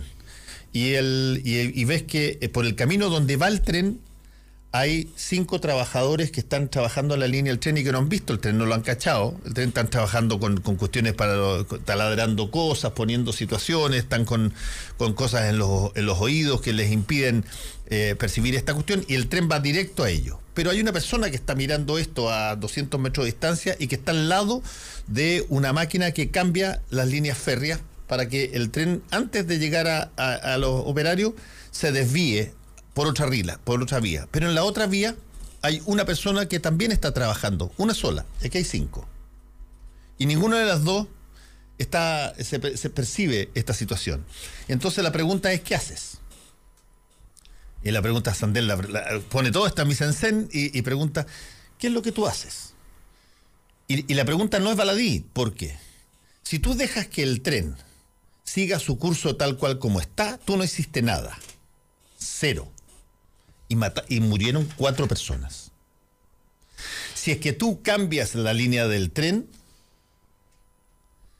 salvaste a cuatro personas, pero tú hiciste posible, tú cometiste el hecho de matar a uno. Por lo tanto, la pregunta es, ¿qué se hace? Bueno, un poco así era el, el- el caso de, la, de esta eutanasia. Cuando yo pensé que iba a haber un acuerdo respecto de, por ejemplo, que las familias tomaran la decisión de no suministrar nada. Cero. No le, le- lo digan al tipo. Se deja nada. tomar los remedios y. Deje de tomar los remedios, lo llevan a la casa y se muere. Listo. Ch- Chao. Deja de intervenir la medicina. Pero otra cosa distinta es que tú le metas una sustancia que acelere el, el procedimiento. Y pensé que iba a ser más o menos como el caso de, a ver, ¿qué es de las cosas que hace? Muere eh, porque ya no se le suministra ningún eh, efecto paliativo o tú induces la muerte. Claro. Ahora, Fernando, yo ahí quiero hacer un punto porque es necesario eh, cercar bien el debate. ¿ah? Y la ley de derechos y deberes del paciente actualmente establece el derecho a que las personas rechacen un tratamiento médico. Sí. O sea, eso, eso, en- en- eso no está en discusión. Y me quiero referir también mucho, y probablemente aquí voy a poner varios puntos de polémica, a la forma en cómo se ha llevado este proyecto de ley. Porque la verdad es que la oposición acá ha tenido un doble estándar tremendo y no ha querido debatir nada. Yo sigo la Comisión de Salud y, y por eso estoy más o menos a caballo con lo que ha pasado. Por ejemplo, ¿qué pasó con los cuidados paliativos? se propuso una alternativa al tema de, mm, de la eutanasia y de seguir los cuidados paliativos y la verdad es que no hubo ninguna voluntad para seguir. Se propuso establecerlo como requisito previo a la eutanasia. Tampoco, se rechazó. Tú sabes que aquí el doble estándar ha ido también por la mano de que eh, los autores de este proyecto partieron eh, diciendo que esta iba a ser una norma excepcional, de que iban a haber casos muy específicos y todo, y la verdad es que como está quedando el proyecto, está haciendo la legislación lejos más abierta del mundo. Incluye menores de edad. No hay comisión ética. No establece los eh, cuidados paliativos. O sea, eso ni siquiera en Holanda ni en Bélgica. Ya, pero cuando tú te refieres a cuidados paliativos, te estás refiriendo Cuidados a paliativos son todos los tratamientos para aliviar el dolor de una persona que está en una enfermedad terminal, Sí. más o menos. La pregunta es, si, si esa persona sabe que está en una enfer- enfermedad terminal, los médicos dicen que no tiene ninguna otra alternativa, eh, eh, no hay salida de ahí, y la persona dice, en ese caso yo no quiero estar, ¿por qué le dais cuidados paliativos? Es que los cuidados paliativos, ojo, también hay que acercar el debate, los cuidados paliativos son eso, paliativos. Sí, pues, no son paliativos. curativos. Por eso te digo, tú, eh, o sea, tú, tú, tú tienes un- una situación donde tú sabes que vas a morir igual, que vas a alargar la, la agonía, que eventualmente no vas a sentir dolor, pero que no te va a cambiar mucho las cosas. Y si es que es- esa persona dice, oye, yo en esas circunstancias no quiero incurrir en un gasto a mi familia, no quiero hacer nada, ya, chao, me voy. Es que Bueno, ese ahí es todo el punto. El punto es ahí en la no. discusión de fondo en donde qué valor le damos a la vida. Y yo soy de, los, de las personas que Mm. cree que la vida tiene un valor eh, en sí mismo que... Pero eso, Ahora, eso- es que- eso es que- es fantástico, pero otras personas pueden creer, estando en esa situación, de que mira, el valor de mi vida ya, pueden ponerlo en términos económicos, perdió valor. Claro, o sea, que- no tengo. Yo lo que tengo que ahora tratar de hacer es no generarle un valor extra a las personas que se quedan de mi familia que va a tener que pagar todas las cosas que me están haciendo. Ahora, esto es interesante, Carlos, porque y, e yo no pensé que ibas a terminar eh, con a esa terminar, sí. argumentación, pero me parece súper interesante porque al final lo que estás diciendo se remonta, se, se- todos, la suma de tu argumentación es yo creo en la vida. Entonces, no podemos hacer política pública basada en las creencias de algunas personas que no son las creencias de todos o que no permiten que todos ejerzan el derecho de creer lo que quieran creer. Entonces, ahí eh, yo creo que hay una... eh, a ver, primero decir que eh, me parece importante el proyecto y me parece necesario el proyecto. Los cuidados paliativos que tú mencionas, para mí, es equivalente a decir los... programas de educación y acompañamiento de las mujeres cuando están embarazadas y se van a hacer un aborto o no saben si se van a hacer un aborto. Que en el fondo es una manera, es un eufemismo para decir no lo hagamos, Chile no lo quiere hacer y no lo va a hacer, pero vamos a darle un dulcecito a los que creen que se podría, se debería hacer. O sea, la discusión no es si mueres con dolor o no mueres con dolor. La discusión es si mueres o vives como una decisión autónoma. Porque al final del día, que esto es lo que siempre yo, perdón, em, me gusta recalcar que esto no es un tema valórico, sino un tema de autonomía individual, derechos individuales y autonomía personal, que así está reconocido en el, sistema internacional de derechos humanos, digamos. Y en la autonomía individual no caben las creencias de otros, porque es mi autonomía. Entonces, eh, me parece complejo que la discusión termine en el tema creo o no creo.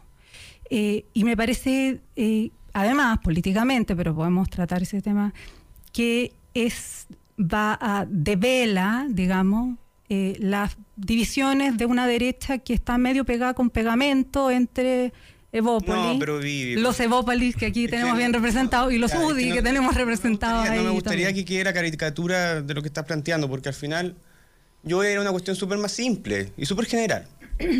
Cuando uno propone, como está una política pública, ¿toma opciones o no toma opciones? Obvio decide, toma decisiones desde el punto de vista de qué es bueno y qué es malo? Eh, no, toma, toma, toma, las decisiones, las decisiones, políticas son todas respecto de si que algo es conveniente o no es conveniente. no tiene que ver sobre si es bueno o malo. Pero es bueno o malo. no, no, no, no es que, que, bueno o malo es una, es una variable totalmente distinta. Si es que algo es conveniente o inconveniente, es totalmente eh, es una cosa objetiva, digamos. Yo creo, mira, yo ahí quiero tomar un punto de la Bibi que me parece que, se confunde la discusión. ¿eh? Porque personalmente, eh, quiero recalcarlo, yo soy una persona que es eh, pro derechos reproductivos de las mujeres y también pro eutanasia, mucho más extensivo de lo que existe hoy día en Chile. Pero la, la discusión del aborto es radicalmente distinta a la de eutanasia porque en el aborto, cuando yo discuto con una persona que es contraria al aborto, está defendiendo la vida de un tercero a criterio de él, no la vida propia. No hay un ejercicio de libertad exclusivamente individual. Hay un choque de libertades. Para quien cree que hay una vida tercera, pero es una creencia. pero no, eso no es una creencia. hay evidencia científica que Depende de en qué momento del, del embarazo pero, no es exclusivamente. pero nadie niega que eso es vida, ¿no? Nadie niega que es vida. Lo que, lo que niegan es lo que niegan es que ese sea el equivalente a un ser humano en el, en Es, una es vida, es vida. Pero no, entonces, no duda Yo creo que pero llamarlo asesinatos de esas exageraciones, caricaturas. No, porque, no, porque son, son, células que en, en, todo el tipo de, de, animales son células que un porcentaje de ellas nunca llega y no se, y no se alcanzan a conformar. Eh, lo que los médicos señalan en general es que tú puedes establecer de que esa es una vida humana en la forma de que puede terminar después de un determinado número de semanas. Antes de eso es una posibilidad, punto, nada más. Pero, pero para no entrar en la discusión del aborto, yo quiero hacer esa distinción súper, eh, que para mí es muy importante a la hora de hablar de eutanasia. Porque se confunden, como son temas valóricos, particularmente en Chile, todo esto se mezcla y después va a entrar la cuestión de la, de la marihuana y, y otros temas. Entonces, exclusivamente hablando del tema de eutanasia, es un tema de autonomía individual desde mi perspectiva. Y ahí yo creo que discrepo con, Carlos en el sentido de que, lamentablemente, y aquí no nos podemos hacer los locos, de hecho, está documentado en la misma comisión, de que hoy día las personas que tienen acceso a salud privada de alta calidad tienen acceso a una eutanasia como la que se propone en el proyecto. O sea, los casos en los cuales se le... Pero, Carlos, se les administra morfina... Pero la morfina no te mata.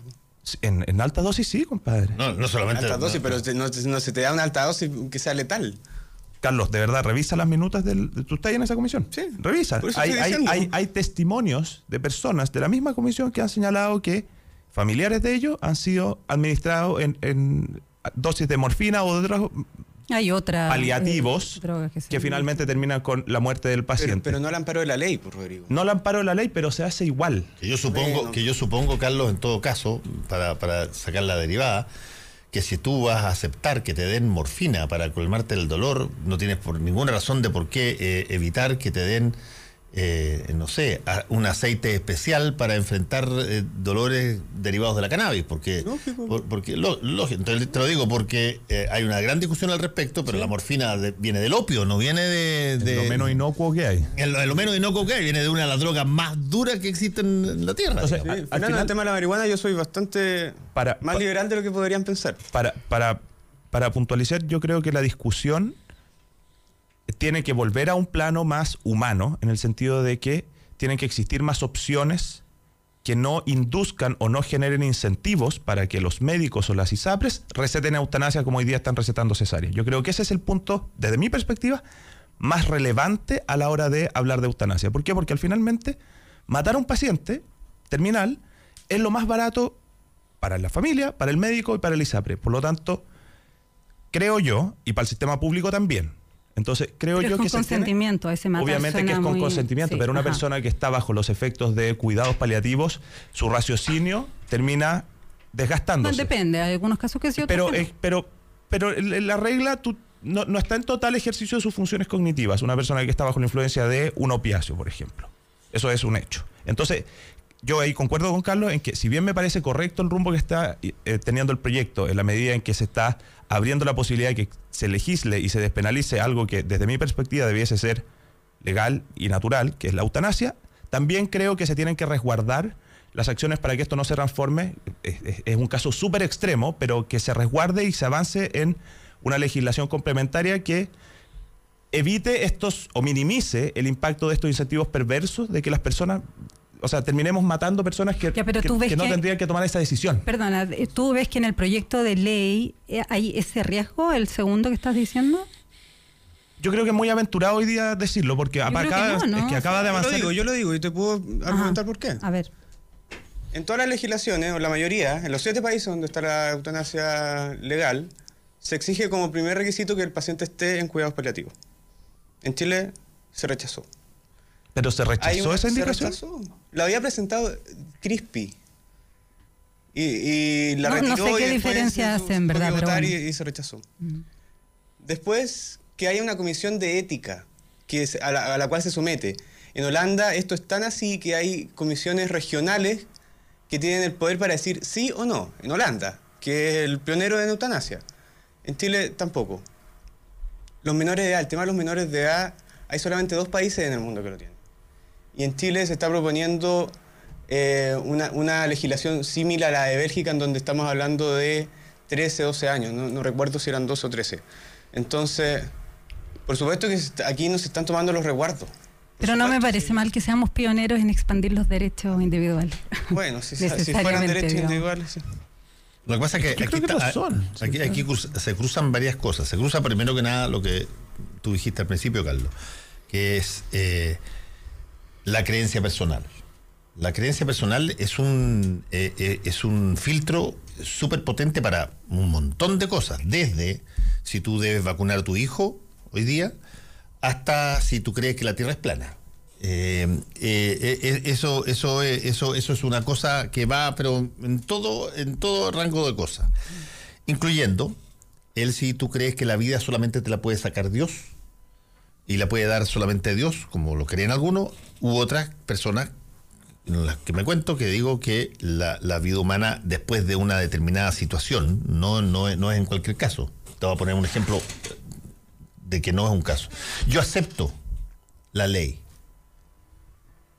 de usar cinturón obliga- obligatorio en mi auto, que es una ley desde un- de todo punto de vista individual, si tú quieres, libertario clásico, absurda. ¿Por qué el Estado me va a obligar a protegerme de mí mismo? Eh, bajo esa lógica, cada vez que yo suba a un edificio de más de tres pisos, alguien debería acompañarme, porque no sé si es que si me voy a tirar o no me voy a tirar. Entonces, pero yo acepto eso porque eh, este, yo estoy en, en pleno uso de mis facultades, sano y no quiero tener un, un accidente. Pero cuando tú estás enfermo, cuando estás enfermo ya has tratado todo y eso eh, los médicos te dicen no hay ninguna solución y tú te sientes mal y tú estás en un estado de no querer agravar más las cosas, es distinto. El, el, el- el- por qué habría uno de eh, ir contra su propia creencia ahí. De decir, mira, yo hasta aquí llego. No quiero ser ni una carga para la familia, ni quiero seguir sufriendo, ni verlo a ustedes como sufren cada vez que entran a la mesa.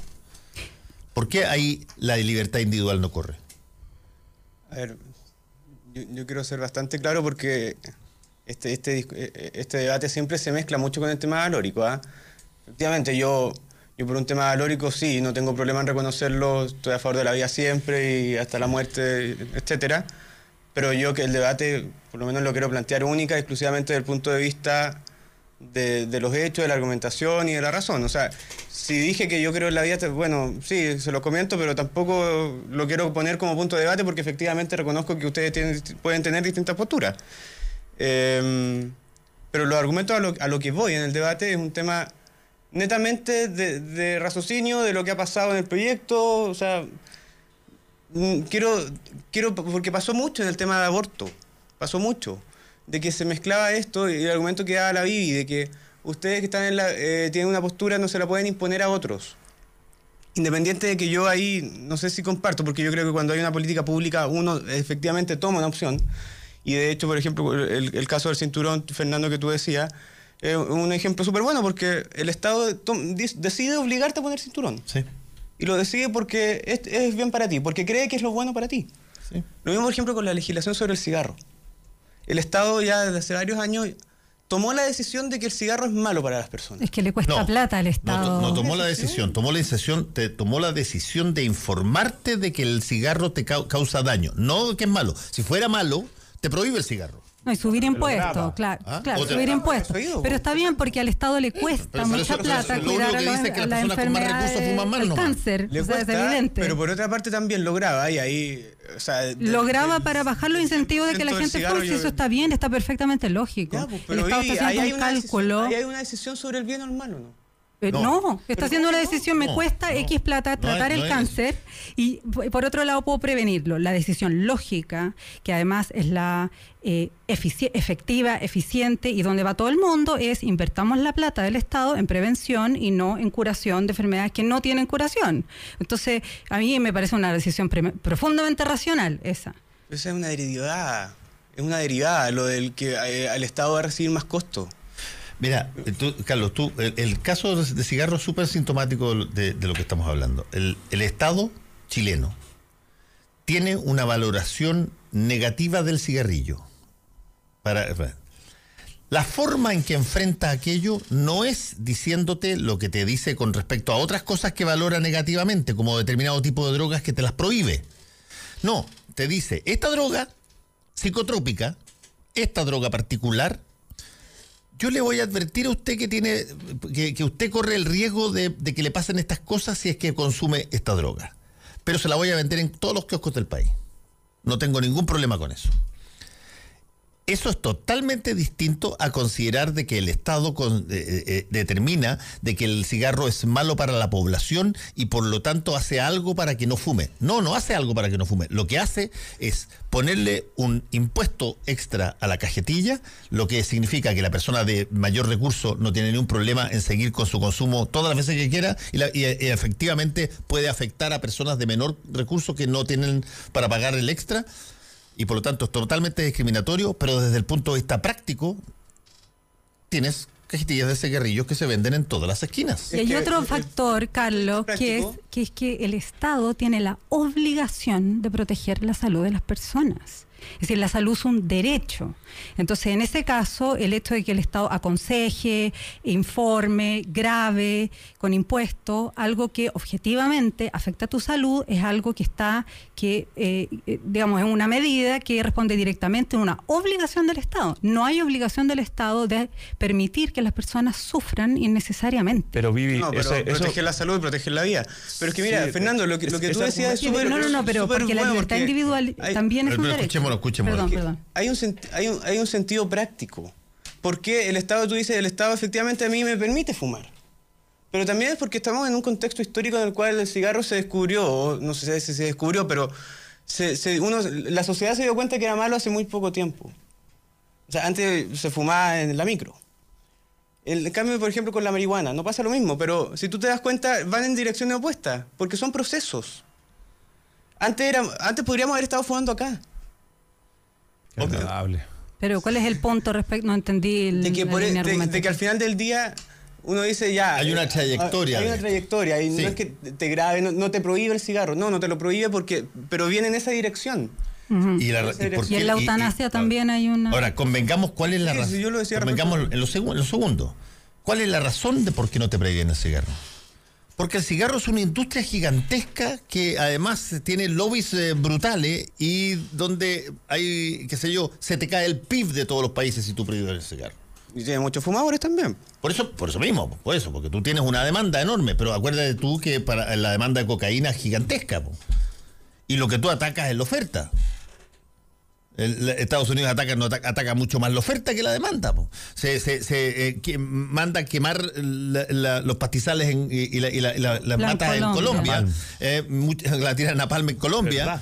Eh, pero pero eh, Pena la, la- la demanda que hace de que, eh, de que los colombianos estén tentados de mandar toda la cocaína que tengan a Estados Unidos, se hace muy poco con eso. Lógico.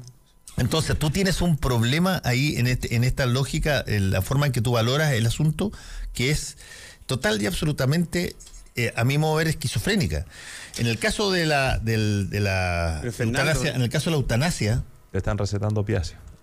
Claro, en el caso de la, de la eutanasia, donde tú tienes eh, efecto eh, paliativo a través de opiáceo, eh, pero en el caso de la, de la eutanasia, aquí está en juego eh, el, de alguna manera, y tú, yo creo que tú lo pusiste bien, el, el- el valor en términos cualitativos que una persona define que tiene su vida cuando la vida no tiene más posibilidades biológicas de existir. Y la pregunta ahí, en términos estrictos, así ya para eh, la última línea es, en ese caso, ¿tienes el, el derecho o tienes la posibilidad de decir algo al respecto o no tienes ninguna? ¿La persona? Sí. Por supuesto que tiene derecho. Tiene derecho a rechazar los tratamientos que, le- que lo encarnicen a seguir con la vida o a seguir luchando por alargar la vida artificialmente. Ya, y, y- y- y para que tú tengas un corazón, un, un pulmón artificial que te permita que tú sigas viviendo y que tú pagues 500 lucas por día de- del pulmón artificial, Se eh, puede rechazar, Fernando, de acuerdo a la legislación actual. Está bien, pero te, te vuelvo a insistir. Tú, tú no tienes ningún tipo de futuro. Ah, ah, eh, No, no ves nada. Y tú dices, ¿sabes qué? Dejen de... Yo dejé de ser, yo, yo puedo decir desde, mi cama, bueno, babeando, puedo decir, mira, se, se me está yendo lo, lo de personas, me está quedando un cuerpo, están trabajando un cuerpo que, que, que, eh, que le da una carga indigna, además, a la persona. Yo, este, este- este que soy yo, y únicamente yo, tomo una decisión.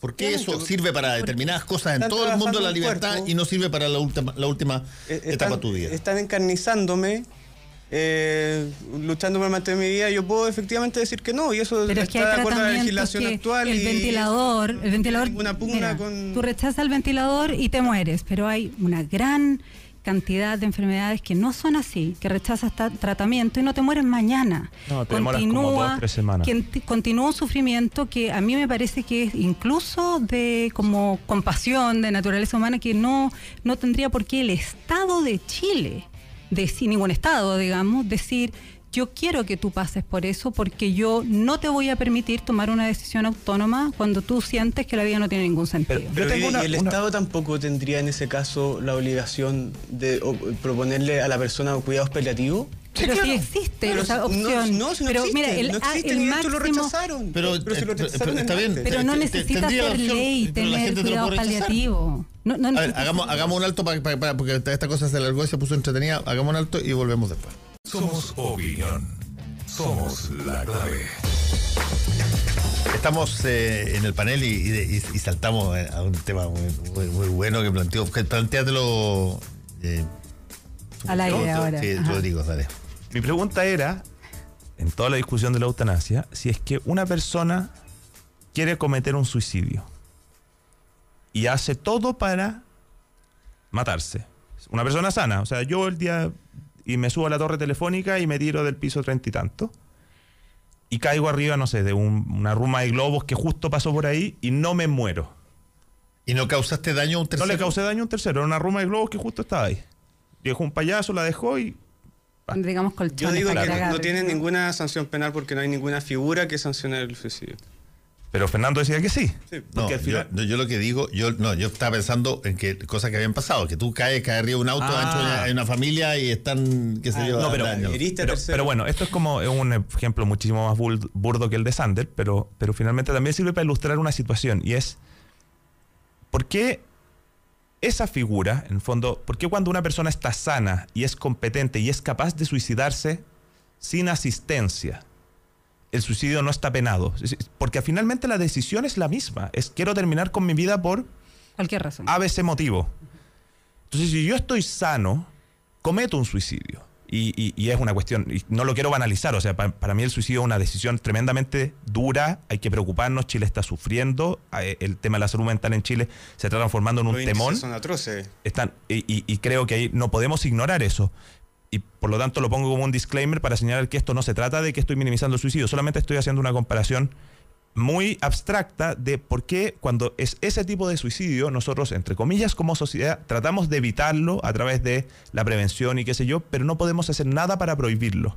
En cambio, cuando es una persona que no está en funciones para poder suicidarse por sí sola, que es este video de los viejitos en España, que no sé si lo vieron, una, una señora que tiene ELA y, y su, su marido Sí, sí, sí. es, es brutal, Pero aquí en Chile se, Un se en mataron Chile dos en el viejitos. verano. Sí, pero no hay un video de- Pero- del Pero no diálogo. porque está, y además que ni siquiera estaban enfermos, es porque se cansaron de vivir.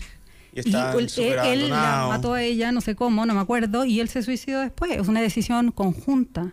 Es una cosa. Pero ¿Qué, que- qué hacías en ese caso? No, es muy. to- Mira, yo creo es lo que. mismo que tú estás Eso- diciendo. Claro, la pero es que lo, que lo quería solamente abstraer a un plano muy conceptual de por qué este suicidio, en el cual eh, es mucho más, entre comillas, egoísta, si tú lo quieres decir. Eh, nosotros no, no lo prohibimos o no hacemos nada para evitarlo desde el punto de vista legal. Mientras que el suicidio, cuando una persona no está en condiciones y probablemente esté sufriendo mucho más, sí lo evitamos y sí lo prohibimos. Ese. eh, a Ese mí es el es- guante pa- que tiene que Ahí yo. Rodrigo, ahí yo creo que tengo un punto donde aspiro a que est- estés de acuerdo conmigo y que es, ¿a qué aspiras como Estado?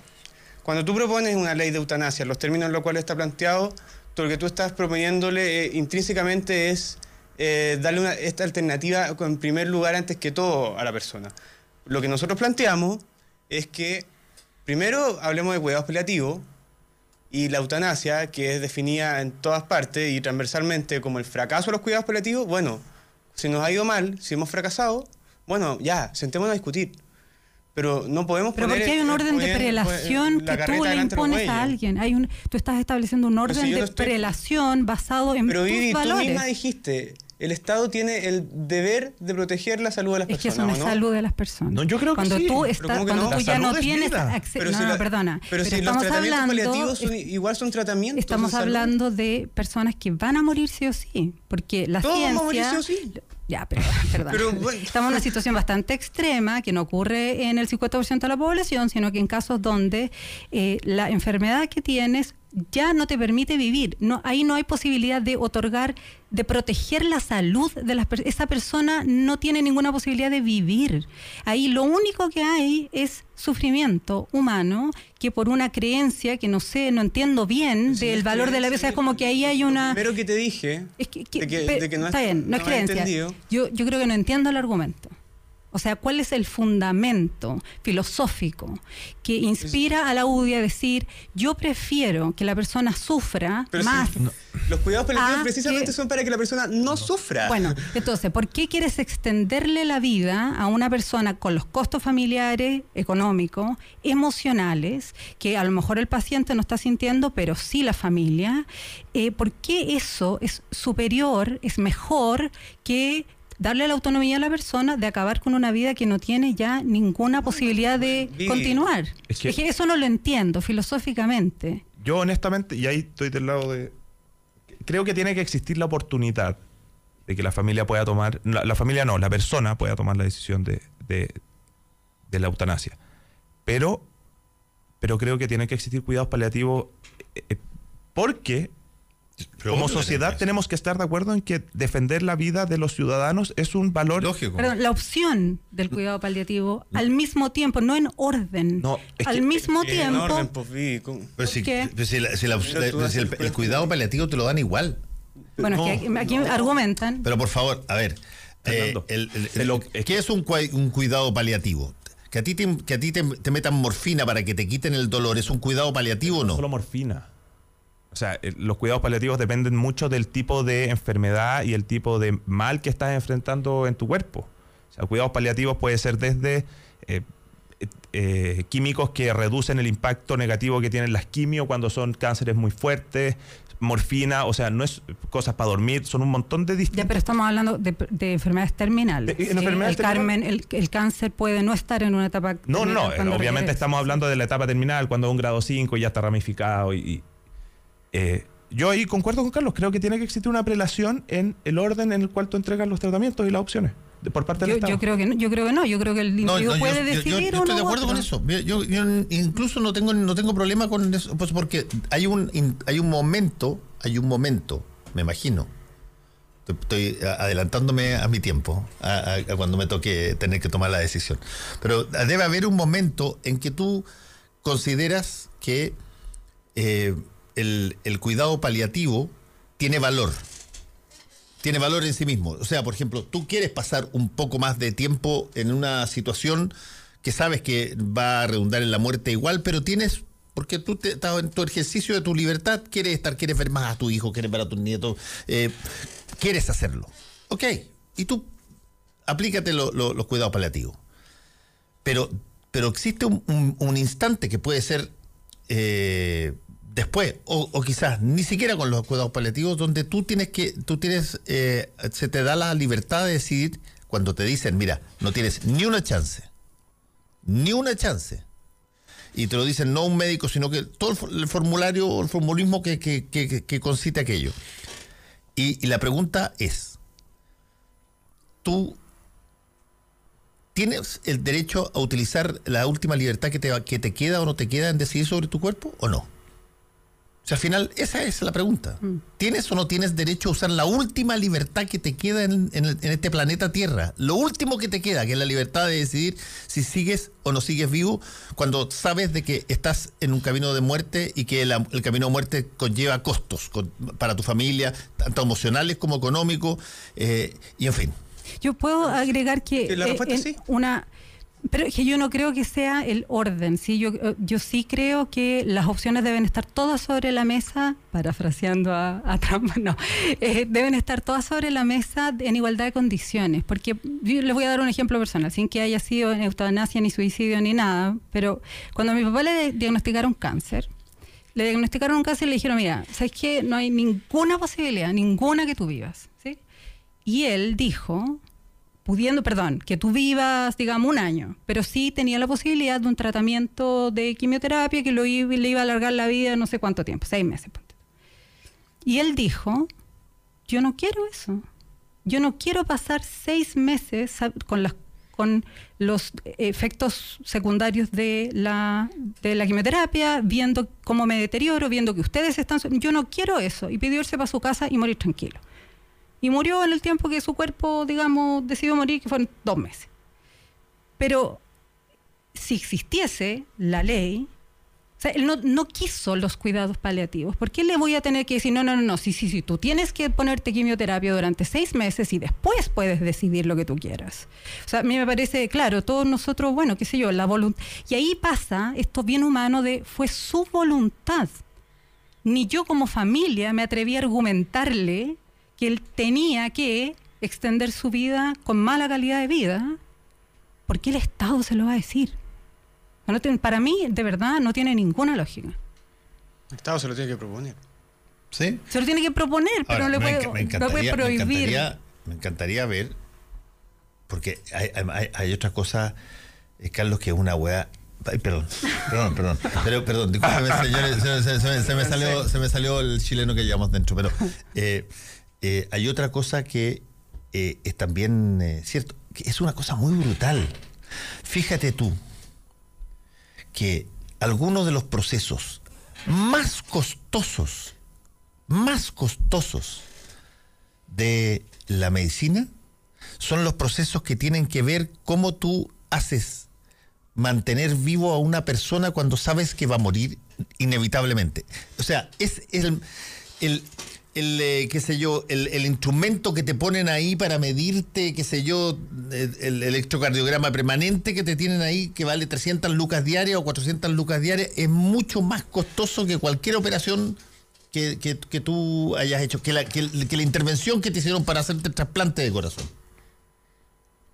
Y por lo tanto, tú, mm, eh, cu- cuando estábamos hablando de esos efectos paliativos, hay pero una, una industria detrás del efecto paliativo.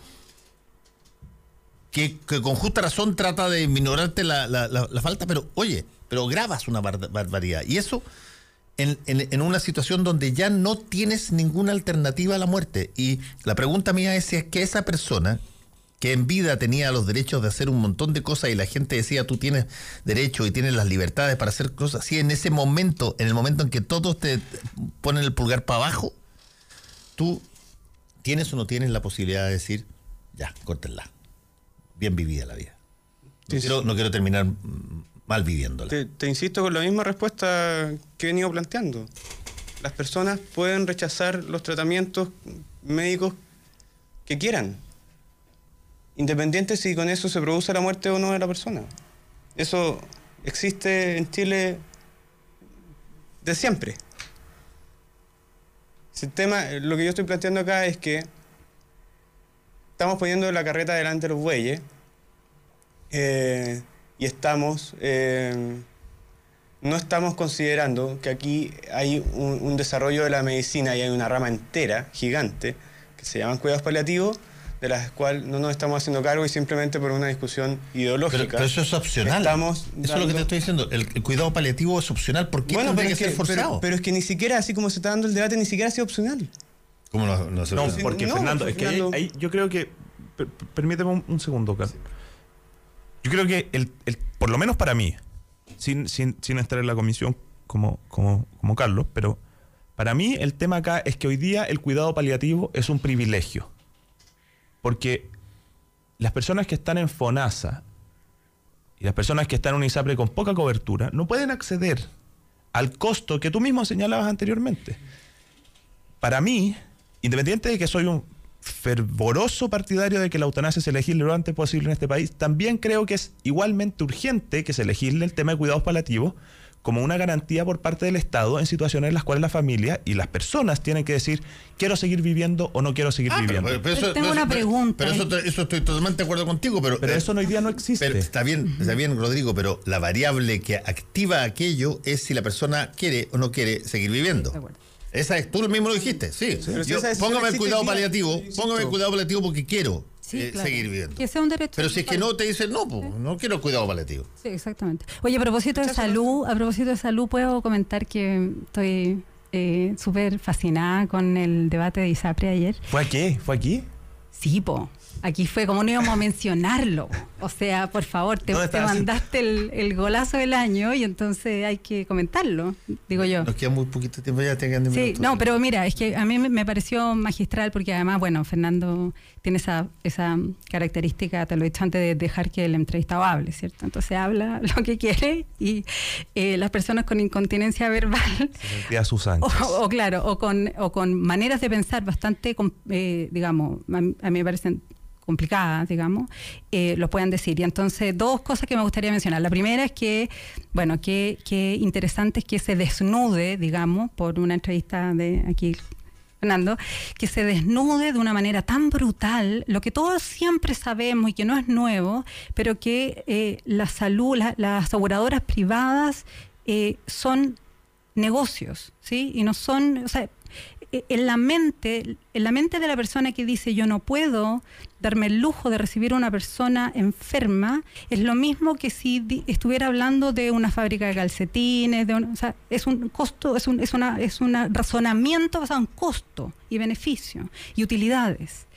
Eh, y, y- y me parece que ahí eh, hay un comentario bien de fondo, digamos, que me gustaría hacer, que yo creo que el empresariado chileno, pese a que reconozco que ha evolucionado, eh, es muy cavernario.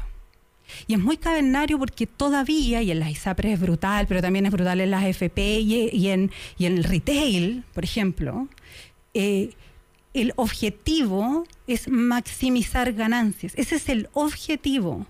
El objetivo no es proveer un buen servicio a las personas, no es eh, tener, mantener a las personas con sus necesidades, no sé, no tengo idea, pero eso, eso ya está atrás en el mundo. Las empresas grandes que son exitosas en el mundo, sí, por supuesto, maximizan utilidades y tienen muchísima plata, pero tienen una manera de abordar su rol en la sociedad que es mucho eh, que es mucho más colaborativo y es mucho más parte del proceso de desarrollo genuinamente, porque hacen el costo, el cálculo costo-beneficio en el largo plazo, digamos, evidentemente, no es, por el altruismo, pero que en Chile todavía a mí me llama tanto la atención que estamos tan atrasados, que la clase empresarial esté tan atrasada, y que, no sé, el otro día hubo en un diario, no me acuerdo cuál, la segunda o la tercera, eran las opiniones del empresariado del momento actual. Entonces eran los directores de las grandes empresas, del retail, qué sé yo. Eh, no, me acuerdo, eh, pero hay que buscarlo porque es tan interesante. ¿Cuál es la meta? Y yo me dediqué a leer las metas de cada uno. Y era, queremos ser los más exitosos de América Latina, queremos ser los más grandes de no sé qué. No había ninguno, de haber 10, que dijera, proveer la mejor experiencia de usuario a los ciudadanos, garantizar la mirada sobre la ciudadanía cero, inexistente, eh, y que por lo demás contradice la lógica de una empresa que es eh, yo a mis usuarios le voy a dar porque van a ser mis usuarios, o sea que las ISAPRES deberían decir, me encantaría que más personas fueran eh, usuarios, por lo tanto voy a abrir las puertas eh, porque voy a tener más clientes, digamos. Eh, pero entonces yo creo que ahí hay un tema bien profundo eh, que es el que justifica al final del día la opinión pública, la opinión que existe respecto del empresariado, que está muy justificada. Si los empresarios mostraran de verdad que hay un compromiso con sus clientes, incluso en esos yo términos. Creo que han, habido, han habido dos bien sinceras opiniones respecto de la naturaleza de determinados negocios. Esta de Cavides ayer y la del presidente de la República cuando dijo que al final los costos en, la ah, empresa, los medidores, siempre los paga el usuario. Eh, e, eso que es, que, es un economía one on one eh, es algo que a veces tú no tienes claro, pero sí, Claro, el punto es que hay que evolucionar, o sea, estamos, estamos muy atrás y además un disparo en los pies. Ahora, en ese sentido, yo creo que el gobierno, y ese era el segundo comentario, el gobierno sí ha leído muy bien, y lo hemos comentado en esta mesa en otra oportunidad, ha leído muy bien el malestar ciudadano que se agrava, digamos, a, medida pasa el tiempo, y siendo un gobierno de derecha, muy llamativamente, ha puesto, al menos en lo discursivo, eh, ha, tratado de crear esta barrera entre tú estás por el bien común o estás por tus eh, intereses individuales y nosotros, gobierno de derecha, queremos velar por el, por el. Me parece muy interesante, puede ser oportunista, puede ser oportunista, pero también puede ser genuino, ojalá que lo sea. El ministro. El ministro ayer le respondió. no, pero Felipe Cas también salió súper duro contra. No, pero además que era como. Era el como ministro de, de, Salud fue duro también. Eh, pero aquí hay un problema eh, otro, por ejemplo, que tiene que ver con, eh, de alguna manera, las posiciones, las posiciones que se dicen de la boca para afuera respecto de determinadas cosas y lo que es genuino en otro. Exactamente, yo de hecho quiero ahí profundizar en lo que dice la Vi, porque efectivamente le encuentro un punto. No te asustes, no te asustes. Porque. Sí, esto es peligroso. llamativamente el gobierno de derecha pone, pone a lo mejor esta barrera. Pero ¿sabéis qué es más llamativo también? Que los gobiernos de izquierda, que gobernaron durante 24 años, desde el 90, jamás tocaron estos negocios. Eso es mucho más llamativo. Tenía un cuasi punto. No, pero, yo, pero yo estoy de acuerdo, pero porque eh, pero la razón, esa, esa razón ya se sabe. Eh, no tocaron este negocio porque el negocio fue un pacto, fue un acuerdo. El, el, negocio, mira, yo lo he dicho hasta la saciedad. El presidente Patricio Elwin tenía en su programa revisar las privatizaciones. En la primera reunión de gabinete que se hace, la primera decisión que se toma es no revisar las privatizaciones. Eh, en la primera. ¿Por qué? Porque ellos establecen en ese momento y, podrán haber tenido razón o no, eh, pero, pero y después incluso profundiza las Claro, exactamente, profundiza las privatizaciones eh, a, través de la sanitaria. Eh, está vendiendo vino. ahora está vendiendo vino en China. pero el punto es que se tomó una decisión de que tú podías alterar radicalmente una o dos variables, pero no muchas, eh, para que la cosa no se desestivara. Así se pensó en ese momento y por lo tanto tú no podías ganar el gobierno con, con- un gobierno de oposición, eh, simultáneamente generar eh, una serie de cambios políticos que tenían que ver con la reforma tributaria y cosas que iba a hacer. Y dijiste, mira, hay dos cosas que no voy a afectar. y en una de esas quizás la pensaron al principio por un rato. Y, se- y- y- esas cosas se quedan para siempre. No voy a afectar a las Fuerzas Armadas y a Carabineros. Ellos siguen funcionando tal cual, con toda su lógica, no los vigilo más, nada, le pongo un subsecretario nomás. Y ojalá que se hagan amigos. Y lo segundo, no voy a eh, meterme a picar en, en lo económico profundo, Ah, porque, social. eh, profundo porque eh, la experiencia después de los años de dictadura es que lo económico profundo, si se tocan los grandes poderes, eventualmente pueden llegar a afectarse los gobiernos. Y por lo tanto, contexto. eh, se deja eso y, y, y- incitámoslo. Más de que había mostrado un éxito rotundo Es que con esa cuestión. exactamente, O sea, entonces no hay que, no hay que donde la sorpre- economía iba, entonces pero- no hay no todavía no todavía no hay No, en el eh, 90 éxito. está diciendo. 90, Estoy hablando. sí, entre el 90 sí. 85 y el 98 la, Oye, yo- el medio yo- de crecimiento fue de 7 y tanto por ciento. Yo quiero rescatar una cosa que me parece bastante a partir de, de la entrevista que se hace. Yo creo que el proyecto que presenta el gobierno en materia es una cuestión que a mí me, me sorprendió mucho porque es una es un proyecto tremendamente ambicioso. O sea, la homologación de un solo plan para todos los prestadores de salud privada es una cuestión que hace, si, tú me preguntáis hace cuatro años, oye, ¿tú crees que en el gobierno de- de- de- de centro derecha se va a presentar algo así? Yo te habría dicho que no. Claro, tal cual. Eh, y, y eso demuestra que este es un gobierno que ha sido capaz de aprender de la evidencia. Yo creo que hay un... Que astuto políticamente, no, No, que más que políticamente, renuncia a quien Astuto es. de la decisión. O sea, hay- aquí hay una cuestión que es evidentemente mejor. Los sistemas que tienen muchos planes en seguridad privada funcionan peor que aquellos que tienen un solo plan que es complementado. Eso es, es- o sea, papers hay 300 que respaldan eso. Entonces, creo que es bueno que más allá de aquellos que dicen, no, esta derecha blanda, que está vendiendo la privatización de la salud y qué sé yo, creo que esto refleja que esta es una derecha sabia, que es una derecha inteligente, que es capaz de aprender. Pero también creo que el proyecto tiene algunas cosas que podrían ser mejoradas y ojalá mejoren. Particularmente el tema de la resecu- resecuritización de los afiliados, que es básicamente para mitigar el riesgo que tienen distintas carteras de afiliados, tú puedes, entre comillas, asegurarte de nuevo esas carteras y de esa manera tú estableces un, como, como un, un pozo común de, de seguros sociales, que no está incluido en el proyecto, que nosotros propusimos en la primaria presidencial y que ojalá se recupere en, la discusión de salud. Déjame tomar la primera parte de tu argumento. Yo creo que eh, es como wishful thinking, así como deseo de decir es una derecha sabia. Yo creo que es una derecha tremendamente pragmática eh, y que ha sido astuta políticamente, repito, porque eh, ha leído. Es decir, no, no tiene los estudios de factibilidad, sí, quizás algunos técnicos del Ministerio de Salud, pero en la moneda no está eso, está en las encuestas. Y evidentemente es mucho más rentable pegarle a las encuestas, oye, pero si, si yo hubiera estado en la SECOM ayer, hubiese redactado la misma frase, lo único, el único lujo que no se pueden dar las ISAPRES, o sea, excelente, eso es, es un gol. eh, y y el punto es, si yo a mí me gustaría que fuera genuino, yo creo que es oportunista. Eh, Pero- no creo que la derecha haya cambiado, la derecha más dura, porque hay derechas, sí, y te, te- te reconozco como parte de una derecha distinta de la que estoy describiendo, pero hay una derecha que es esa del empresariado que, que, que describí recién, que no está pensando y que lo, y que lo que evidenció a sí mismo. Sí, no, no, como probablemente esa derecha lo estuvo dijo mucho más, Caviedes. más, conforme Yo no sé si Caviedes es de militante de, algún partido. Lo que sí sé es que Caviedes es un descriteriado. Si eso, y descriteriado y en todos lados. y la segunda frase más importante del día de ayer no, no alcanzamos a conversar, pero extraordinaria. Para mí es... yo le, admiro montones de cosas porque conozco al presidente Piñera en montones de situaciones. Yo creo que tiene una inteligencia súper rápida, es un gallo que ve en términos de números las cosas antes que nadie, eh, es un, gallo que yo creo que en el fondo, en el fondo le gustaría que las cosas no fueran eh, tan eh, indignantes o injustas. ¿no? Le gusta la plata sin duda, pero tiene el déficit, pero permanente, de creer que todas las vidas son la suma de momentos individuales. Y lo que tú dices hoy día en aquí eh, puede ser descrito de otra manera distinta mañana porque tú administras el evento de acuerdo a lo que estás viviendo.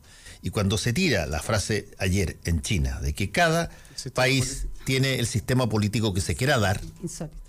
Después de, de estar pero jodiendo, pero durante no sé cuánto tiempo que hay que cambiar sistemas políticos en Venezuela y cambiar sistemas políticos acá y allá, ¿cuál es la explicación? La única explicación que yo veo es que el, presidente siempre funciona con esa lógica de spot, como le llaman en el Wall Street, de, de que tú estás en la oportunidad, en el momento, en el evento, y ese evento tú lo, lo- lo solucionas de una manera. Si que de repente necesitas tirar mañana un subsidio porque no te da o tienes que quitar el, el medidor que tú dijiste que iba a mantenerse, ya, quitas el medidor, arreglas ese problema, funciona el problema, sube la encuesta, lo que sea, ya. Mañana es otro día, como diría la Scarlett O'Hara, en lo que el viento se llevó. Y mañana vemos qué, qué hacemos mañana. No hay una cosa, una cosa. eh, y oportunista, sí. Yo, hasta cierto punto de vista, creo que el mandato presidencial, y lo vengo diciendo hace muchos años, el mandato presidencial chileno impulsa a que tú seas cortoplacista, a que los presidentes sean cortoplacistas. Sí, lo ¿Ah? Pero hay personas que, además de cortoplacistas, son, te digo, oportunos. Funcionan sobre la lógica de que las cosas no son estratégicas, sino que son todas tácticas. Y todas la- las administras de uno. Y ahora aquí han aparecido montones de personas en Twitter y que se yo diciendo, pero ¿cómo el presidente se pega a este error no forzado de decir? Y, y la, la respuesta es. Dijo, él está- tenía al chino al lado, necesitaba comerciar con China, necesitaba no tener que meterse en una discusión ideológica respecto a los partidos comunistas acá y, sal- y sacó la frase que soluciona ese momento. Mira, Cada mí- uno tiene el, sistema político que, me quiera da- darse. Me da, me da un poco de lata. ¿Por qué? Porque el Apúrate presidente, te- en las dos reuniones bilaterales, que tuvo una con el presidente, con Xi Jinping, y otra con Xi Chuan-Tzu, como se llama el primer ministro, en las dos reiteró, y eso está documentado, y lo dijeron, lo dijo Pepe Auti, los que están allá, en las dos bilaterales manifestó su preocupación por el tema de los derechos humanos en China, delante de ellos. Entonces, claro, puede haberse pegado esta patinada que el presidente se pega patina. Dijo también que las relaciones comerciales habían empezado con el papá de Frey, es- eso es erróneo, inexacto. Pero, pero en el fondo yo creo que uno no puede dudar del espíritu demócrata que tiene el presidente Piñera. O sea, yo creo que ahí hay una cuestión que, que pesa esto. Uno puede tener la certeza del espíritu que de repente la incontinencia verbal o, o la voluntad de hacer el ridículo, pero, pero de que tiene un espíritu demócrata profundo, lo tiene. Sí. Y eso yo creo que no Además, por, esta, por esto se puede poner en duda. Una cosa son los derechos humanos, la protección de los derechos humanos y la otra es el sistema político. ¿Estaremos de acuerdo en eso? Ah, Están íntimamente creo que están no, pero íntimamente no, pero relacionados. el sistema parlamentario, Dejémosla, para el próximo jueves. Dejémosla para el, para el próximo jueves, Carlos. Les quiero agradecer porque ya se nos, estamos, nos pasamos harto en el tiempo. Gracias, Carlos. Gracias, Gracias a Rodrigo. ti. Gracias De a ti. nada. Gracias. Combinación clave. Bueno, ya estamos en la última entrevista de este día jueves eh, con eh, dos eh, personas que forman parte del mundo eh, audiovisual. Nino Aguilera, director del- de un documental, el documental de Jepe, del cantante, ¿no? Y Pía Vargas, eh, sí, acércate, acércate ahí al. Y Pía Vargas, productora de la comp- competencia de videoclips, todo esto dentro del contexto del Festival Inédit. Sí. A ver, cuéntenos un poquitito qué es el Festival Inédit. Bueno, Inédit es un festival eh, que se especializa en cine y documental musical. Eh, justo hoy, eh, jueves, es la inauguración de la edición número 15 del festival. Son 15 ediciones ininterrumpidas, eh, donde Inédit ha traído y ha posicionado este nuevo, o sea, no un nuevo género, pero este género de, del audiovisual eh, fomentando eh, no solo la, competencia y, la industria nacional, eh, potenciando a directores chilenos, sino que estrenando una serie de, documentales y de películas que después ganan, ganan el Oscar o tienen alto reconocimiento internacional. Por ejemplo, Inédit estrenó La La Land en el 2015 o Searching for Sugarman, que también ganó el Oscar, y así una serie de, de títulos súper diversos desde... eh, por ejemplo, este año hay desde música africana, hay eh, películas animadas, eh, tenemos, bueno, Jepe, Camina Moreno, una serie de, de estrenos. Eh, estos, estos son documentales musicales. Ajá. Exactamente. O sea, no, no son cualquier eh, documentales. Acércate ahí porque se parece que está un poco lejos. Claro, en realidad eh, yo vengo aquí como director. La, la claro, tú, tú, tienes, tú tienes uno, uno de, los, de las cosas que están en, en, la muestra. En la competencia nacional, que es Jepe Marco de Loyola, Folclore Imaginario, un documental que, que, hicimos a propósito del disco que grabó Jepe el año pasado, inspirado y tributando a la figura de Marco de Loyola. Eh, claro, y es, es como, como decía bien Pía, es un, una competencia, es un festival que tiene competencia y muestra eh, solamente de audiovisual relacionado con la música. Eh, entiendo que solo documental o también ficción a veces parece. Sí, bueno, principalmente es documental, pero también hay algunos cortometrajes y hay como tres películas de, ficción que, están relacionadas con la, música. Las películas que mencionaste tú son los musicales La La Land, Searching for Sugarman, son película. Sí. Eh, bueno, es un documental, el Searching for Sugarman, que es excepcional. Sí. Ah, eh, sobre Rodríguez, este cantante que, nunca supo que era el más favorito en Sudáfrica eh, y que ganó el Oscar, efectivamente. Es, es, un documental en toda su, su, su, etapa, pero La La Land no. Es una película. No, porque, bueno, también Inédit da, espacio para la, la ficción eh, es un espacio minoritario porque acá lo principal es el documental y son las historias de, artistas, eh, como te, contaba, este año tenemos desde Elvis Presley, PJ Harvey, Mia, eh, y acá Joan Jett también, y una serie de, de nombres bien reconocidos, que son sus historias de vida, sus luces y sombras. Y también, bueno, con, los directores nacionales y también tenemos historias de, sellos musicales, desde el reggae hasta el jazz.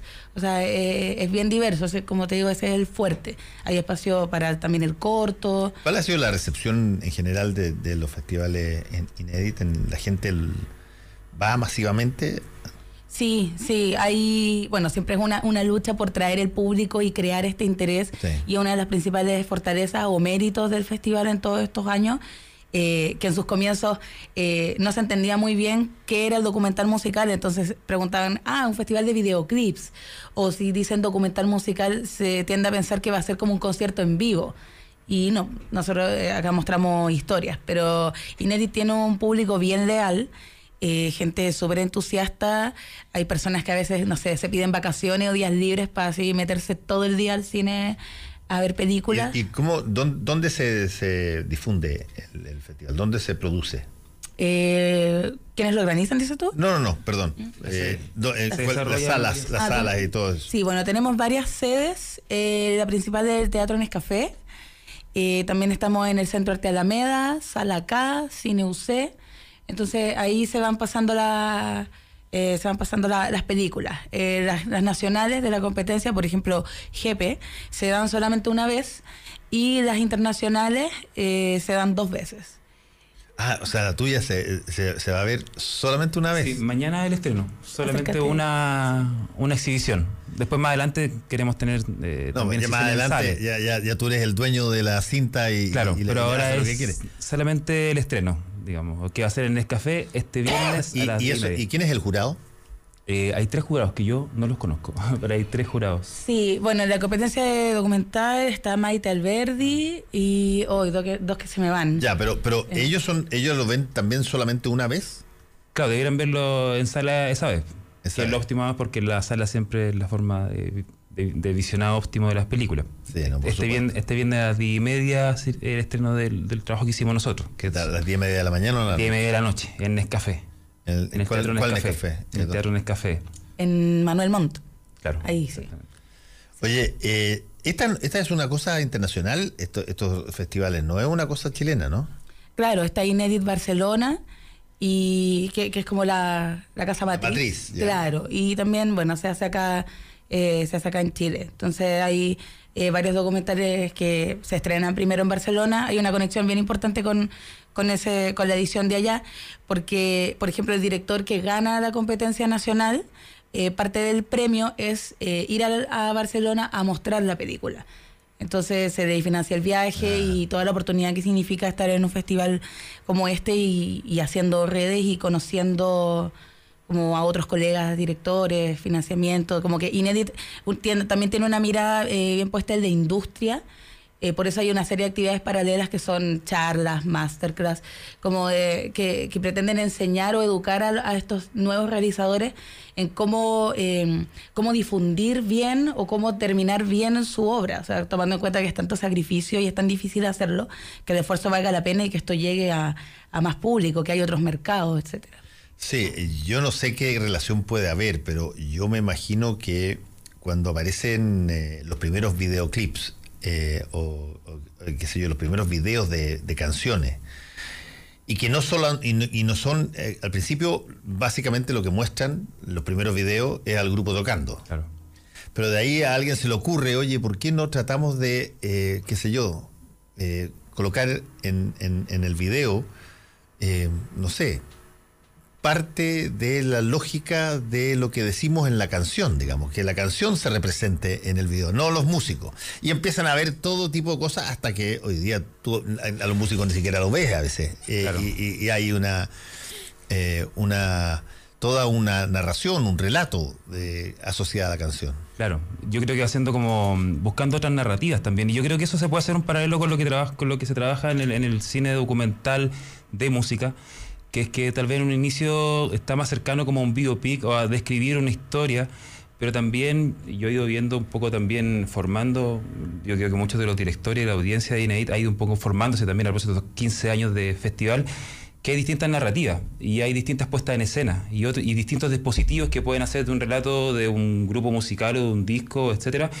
una cuestión que no, no solamente tenga el valor de haber registrado algo relativo a algo interesante musical, un- una cuestión artística, sino que además tenga un valor en sí mismo como película, que es lo que, propósito de lo que tú decías del videoclip, es decir, salirse solo de este registro e ir a buscar dispositivos Claro. puestas en escena. Y yo me imagino que en ese trayecto, en ese, en todo ese periplo, tú tuviste desde las personas que eran los propios miembros del grupo o de un, un amigo que te grababa y te hacía cosas y después, eh, qué sé yo, hacían hasta que tú tienes hoy día cineastas, pero de fuste, ganadores de Oscar, que te hacen eh, la- el, el videoclip de una canción. Claro. Y además que pasa algo muy curioso con el videoclip, que yo siento que también hay, hay como una vuelta al videoclip y me parece súper atinado en ese sentido el, el trabajo de Inédit, que este año comienza esta competencia, este año es primera vez creo, Sí, es primera vez. de videoclip, porque el videoclip eh, de alguna forma volvió. Es decir, cuando comienzan a desaparecerse estos canales de, de solo videoclip que existían mucho, sobre todo en los 90,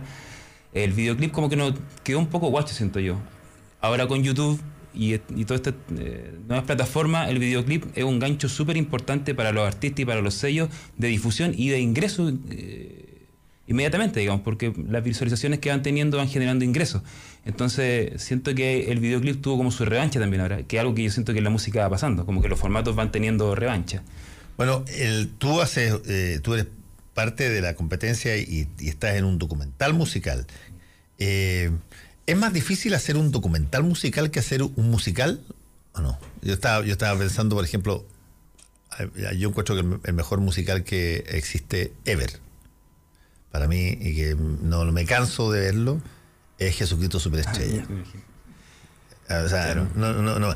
Pero la puesta en escena de ese, de ese eh, musical es una cosa eh, que no es irrepetible, o sea, no, no es una cosa fácil de hacer. Por lo tanto, cuando alguien se dedica a hacer un musical, chita, hay muchas lucas detrás. po. Sí.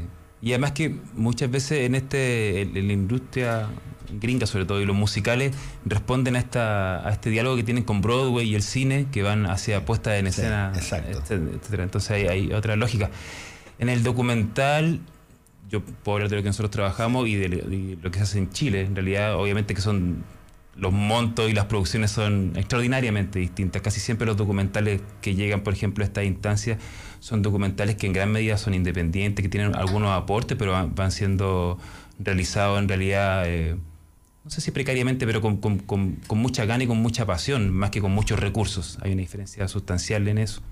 Bueno, en rigor, en la Pero igual, te- pero igual la gente sentada en la butaca te va a pedir de que no la latees, que, que sea interesante, que aprendan algo nuevo, por lo tanto hay un, un desafío ahí.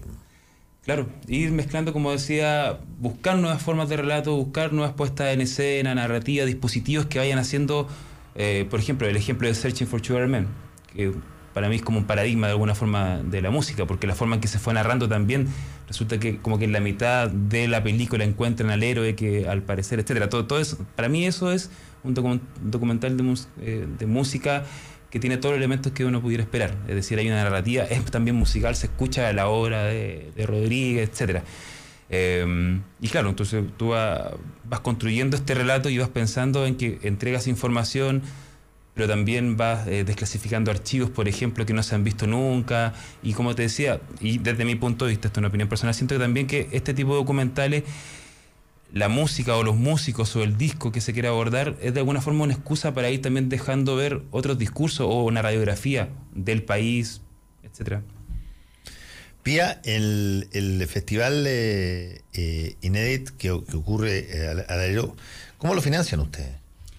Eh, bueno, tiene una serie de, financiamientos desde fondos de cultura, hay financiamiento público y privado.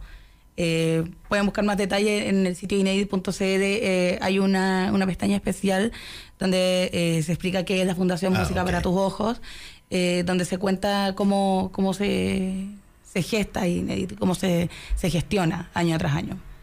Ya, y, y esto, yo estoy viendo aquí que tienen 649 documentales y películas sobre música, 155 documentales hechos en Chile, qué sé yo, 184 mil asistentes. Claro, a todo el número. La pregunta es que ustedes estrenaron eh, películas que después fueron eh, súper potentes en la, en la taquilla, como La La Land, como te decían. Eh, ¿Tiene Inédit eso, eso es, forma parte de, de, una táctica de captación de público. Fíjate, se va a estrenar en eh, este festival una película que se sabe tiene ruido eh, y que por primera vez se va a ver en Chile. ¿Cómo consiguen eso?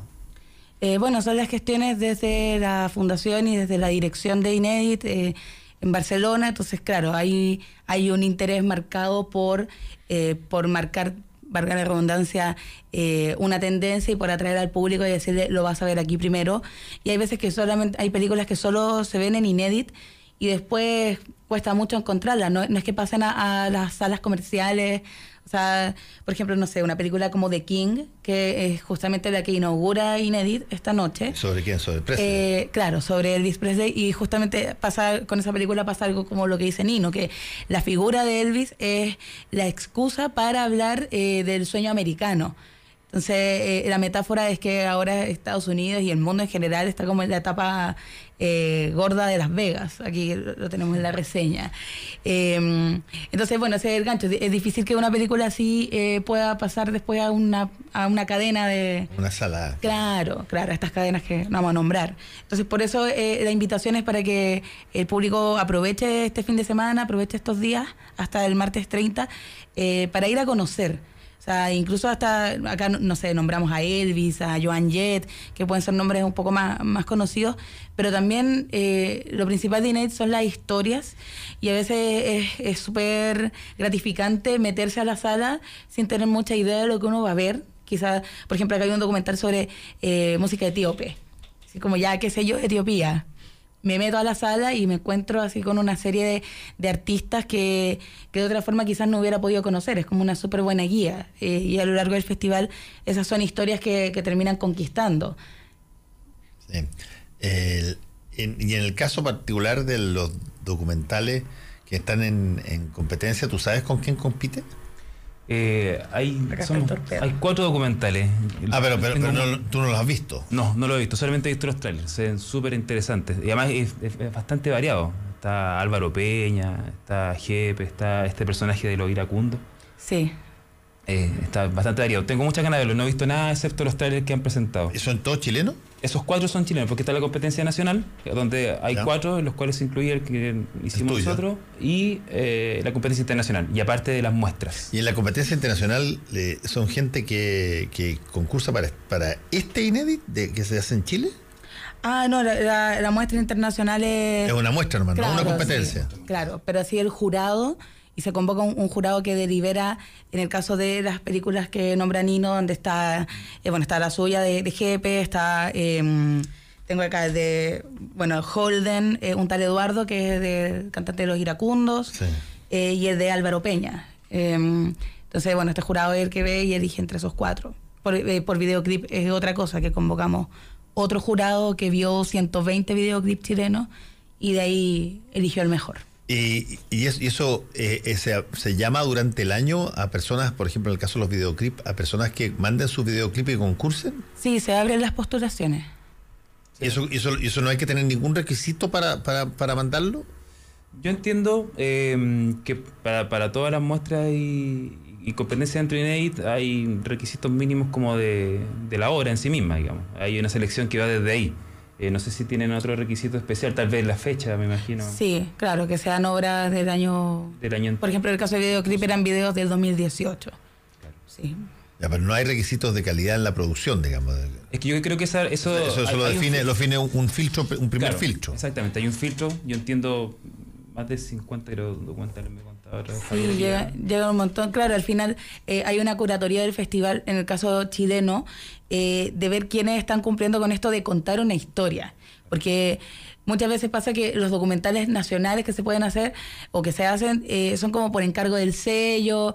Entonces, al final no está la historia. Está claro, está el artista, el registro del concierto, mostrando lo lindo y exitoso que es. Claro, mucho Como, ego. claro, tengo fans, pero al final, ¿dónde está la historia? O sea, acá en Chile sabemos eh, que, que es difícil, que falta plata, que hay peleas. Entonces, a veces te llega un documental de una banda que tú sabes que, que como que toda esa parte, tú sabes lo que está debajo de la alfombra.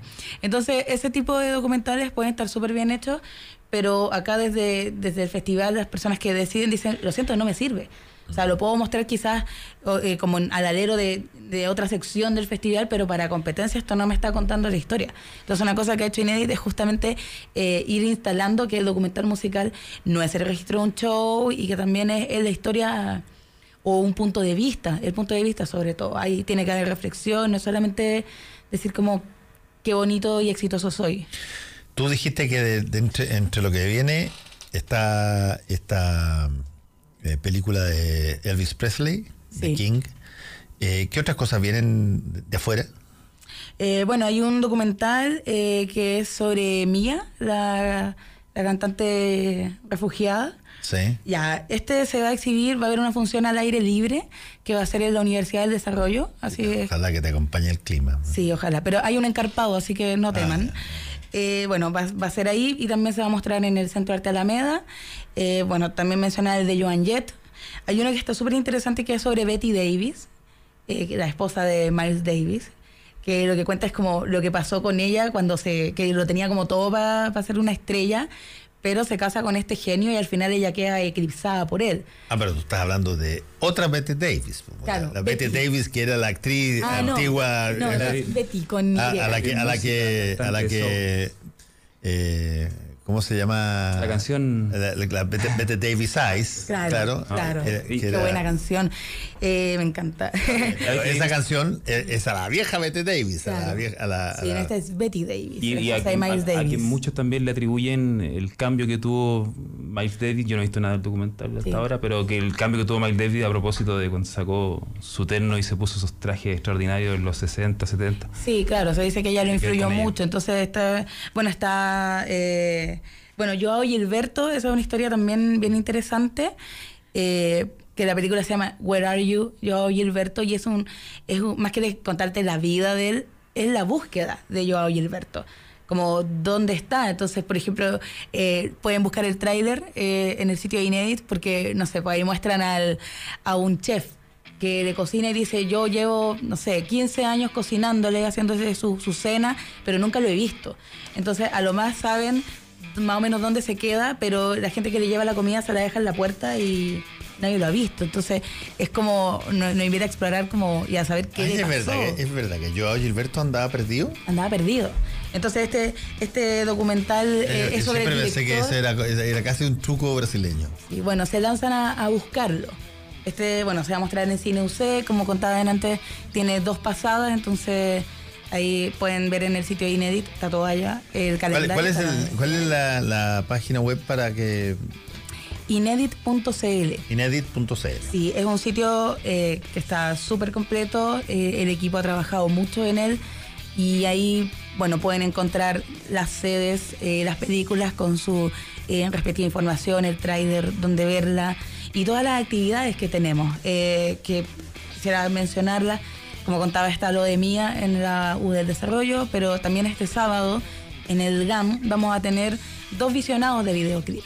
Primero vamos a estar con Gianluca, esta joven estrella del trap.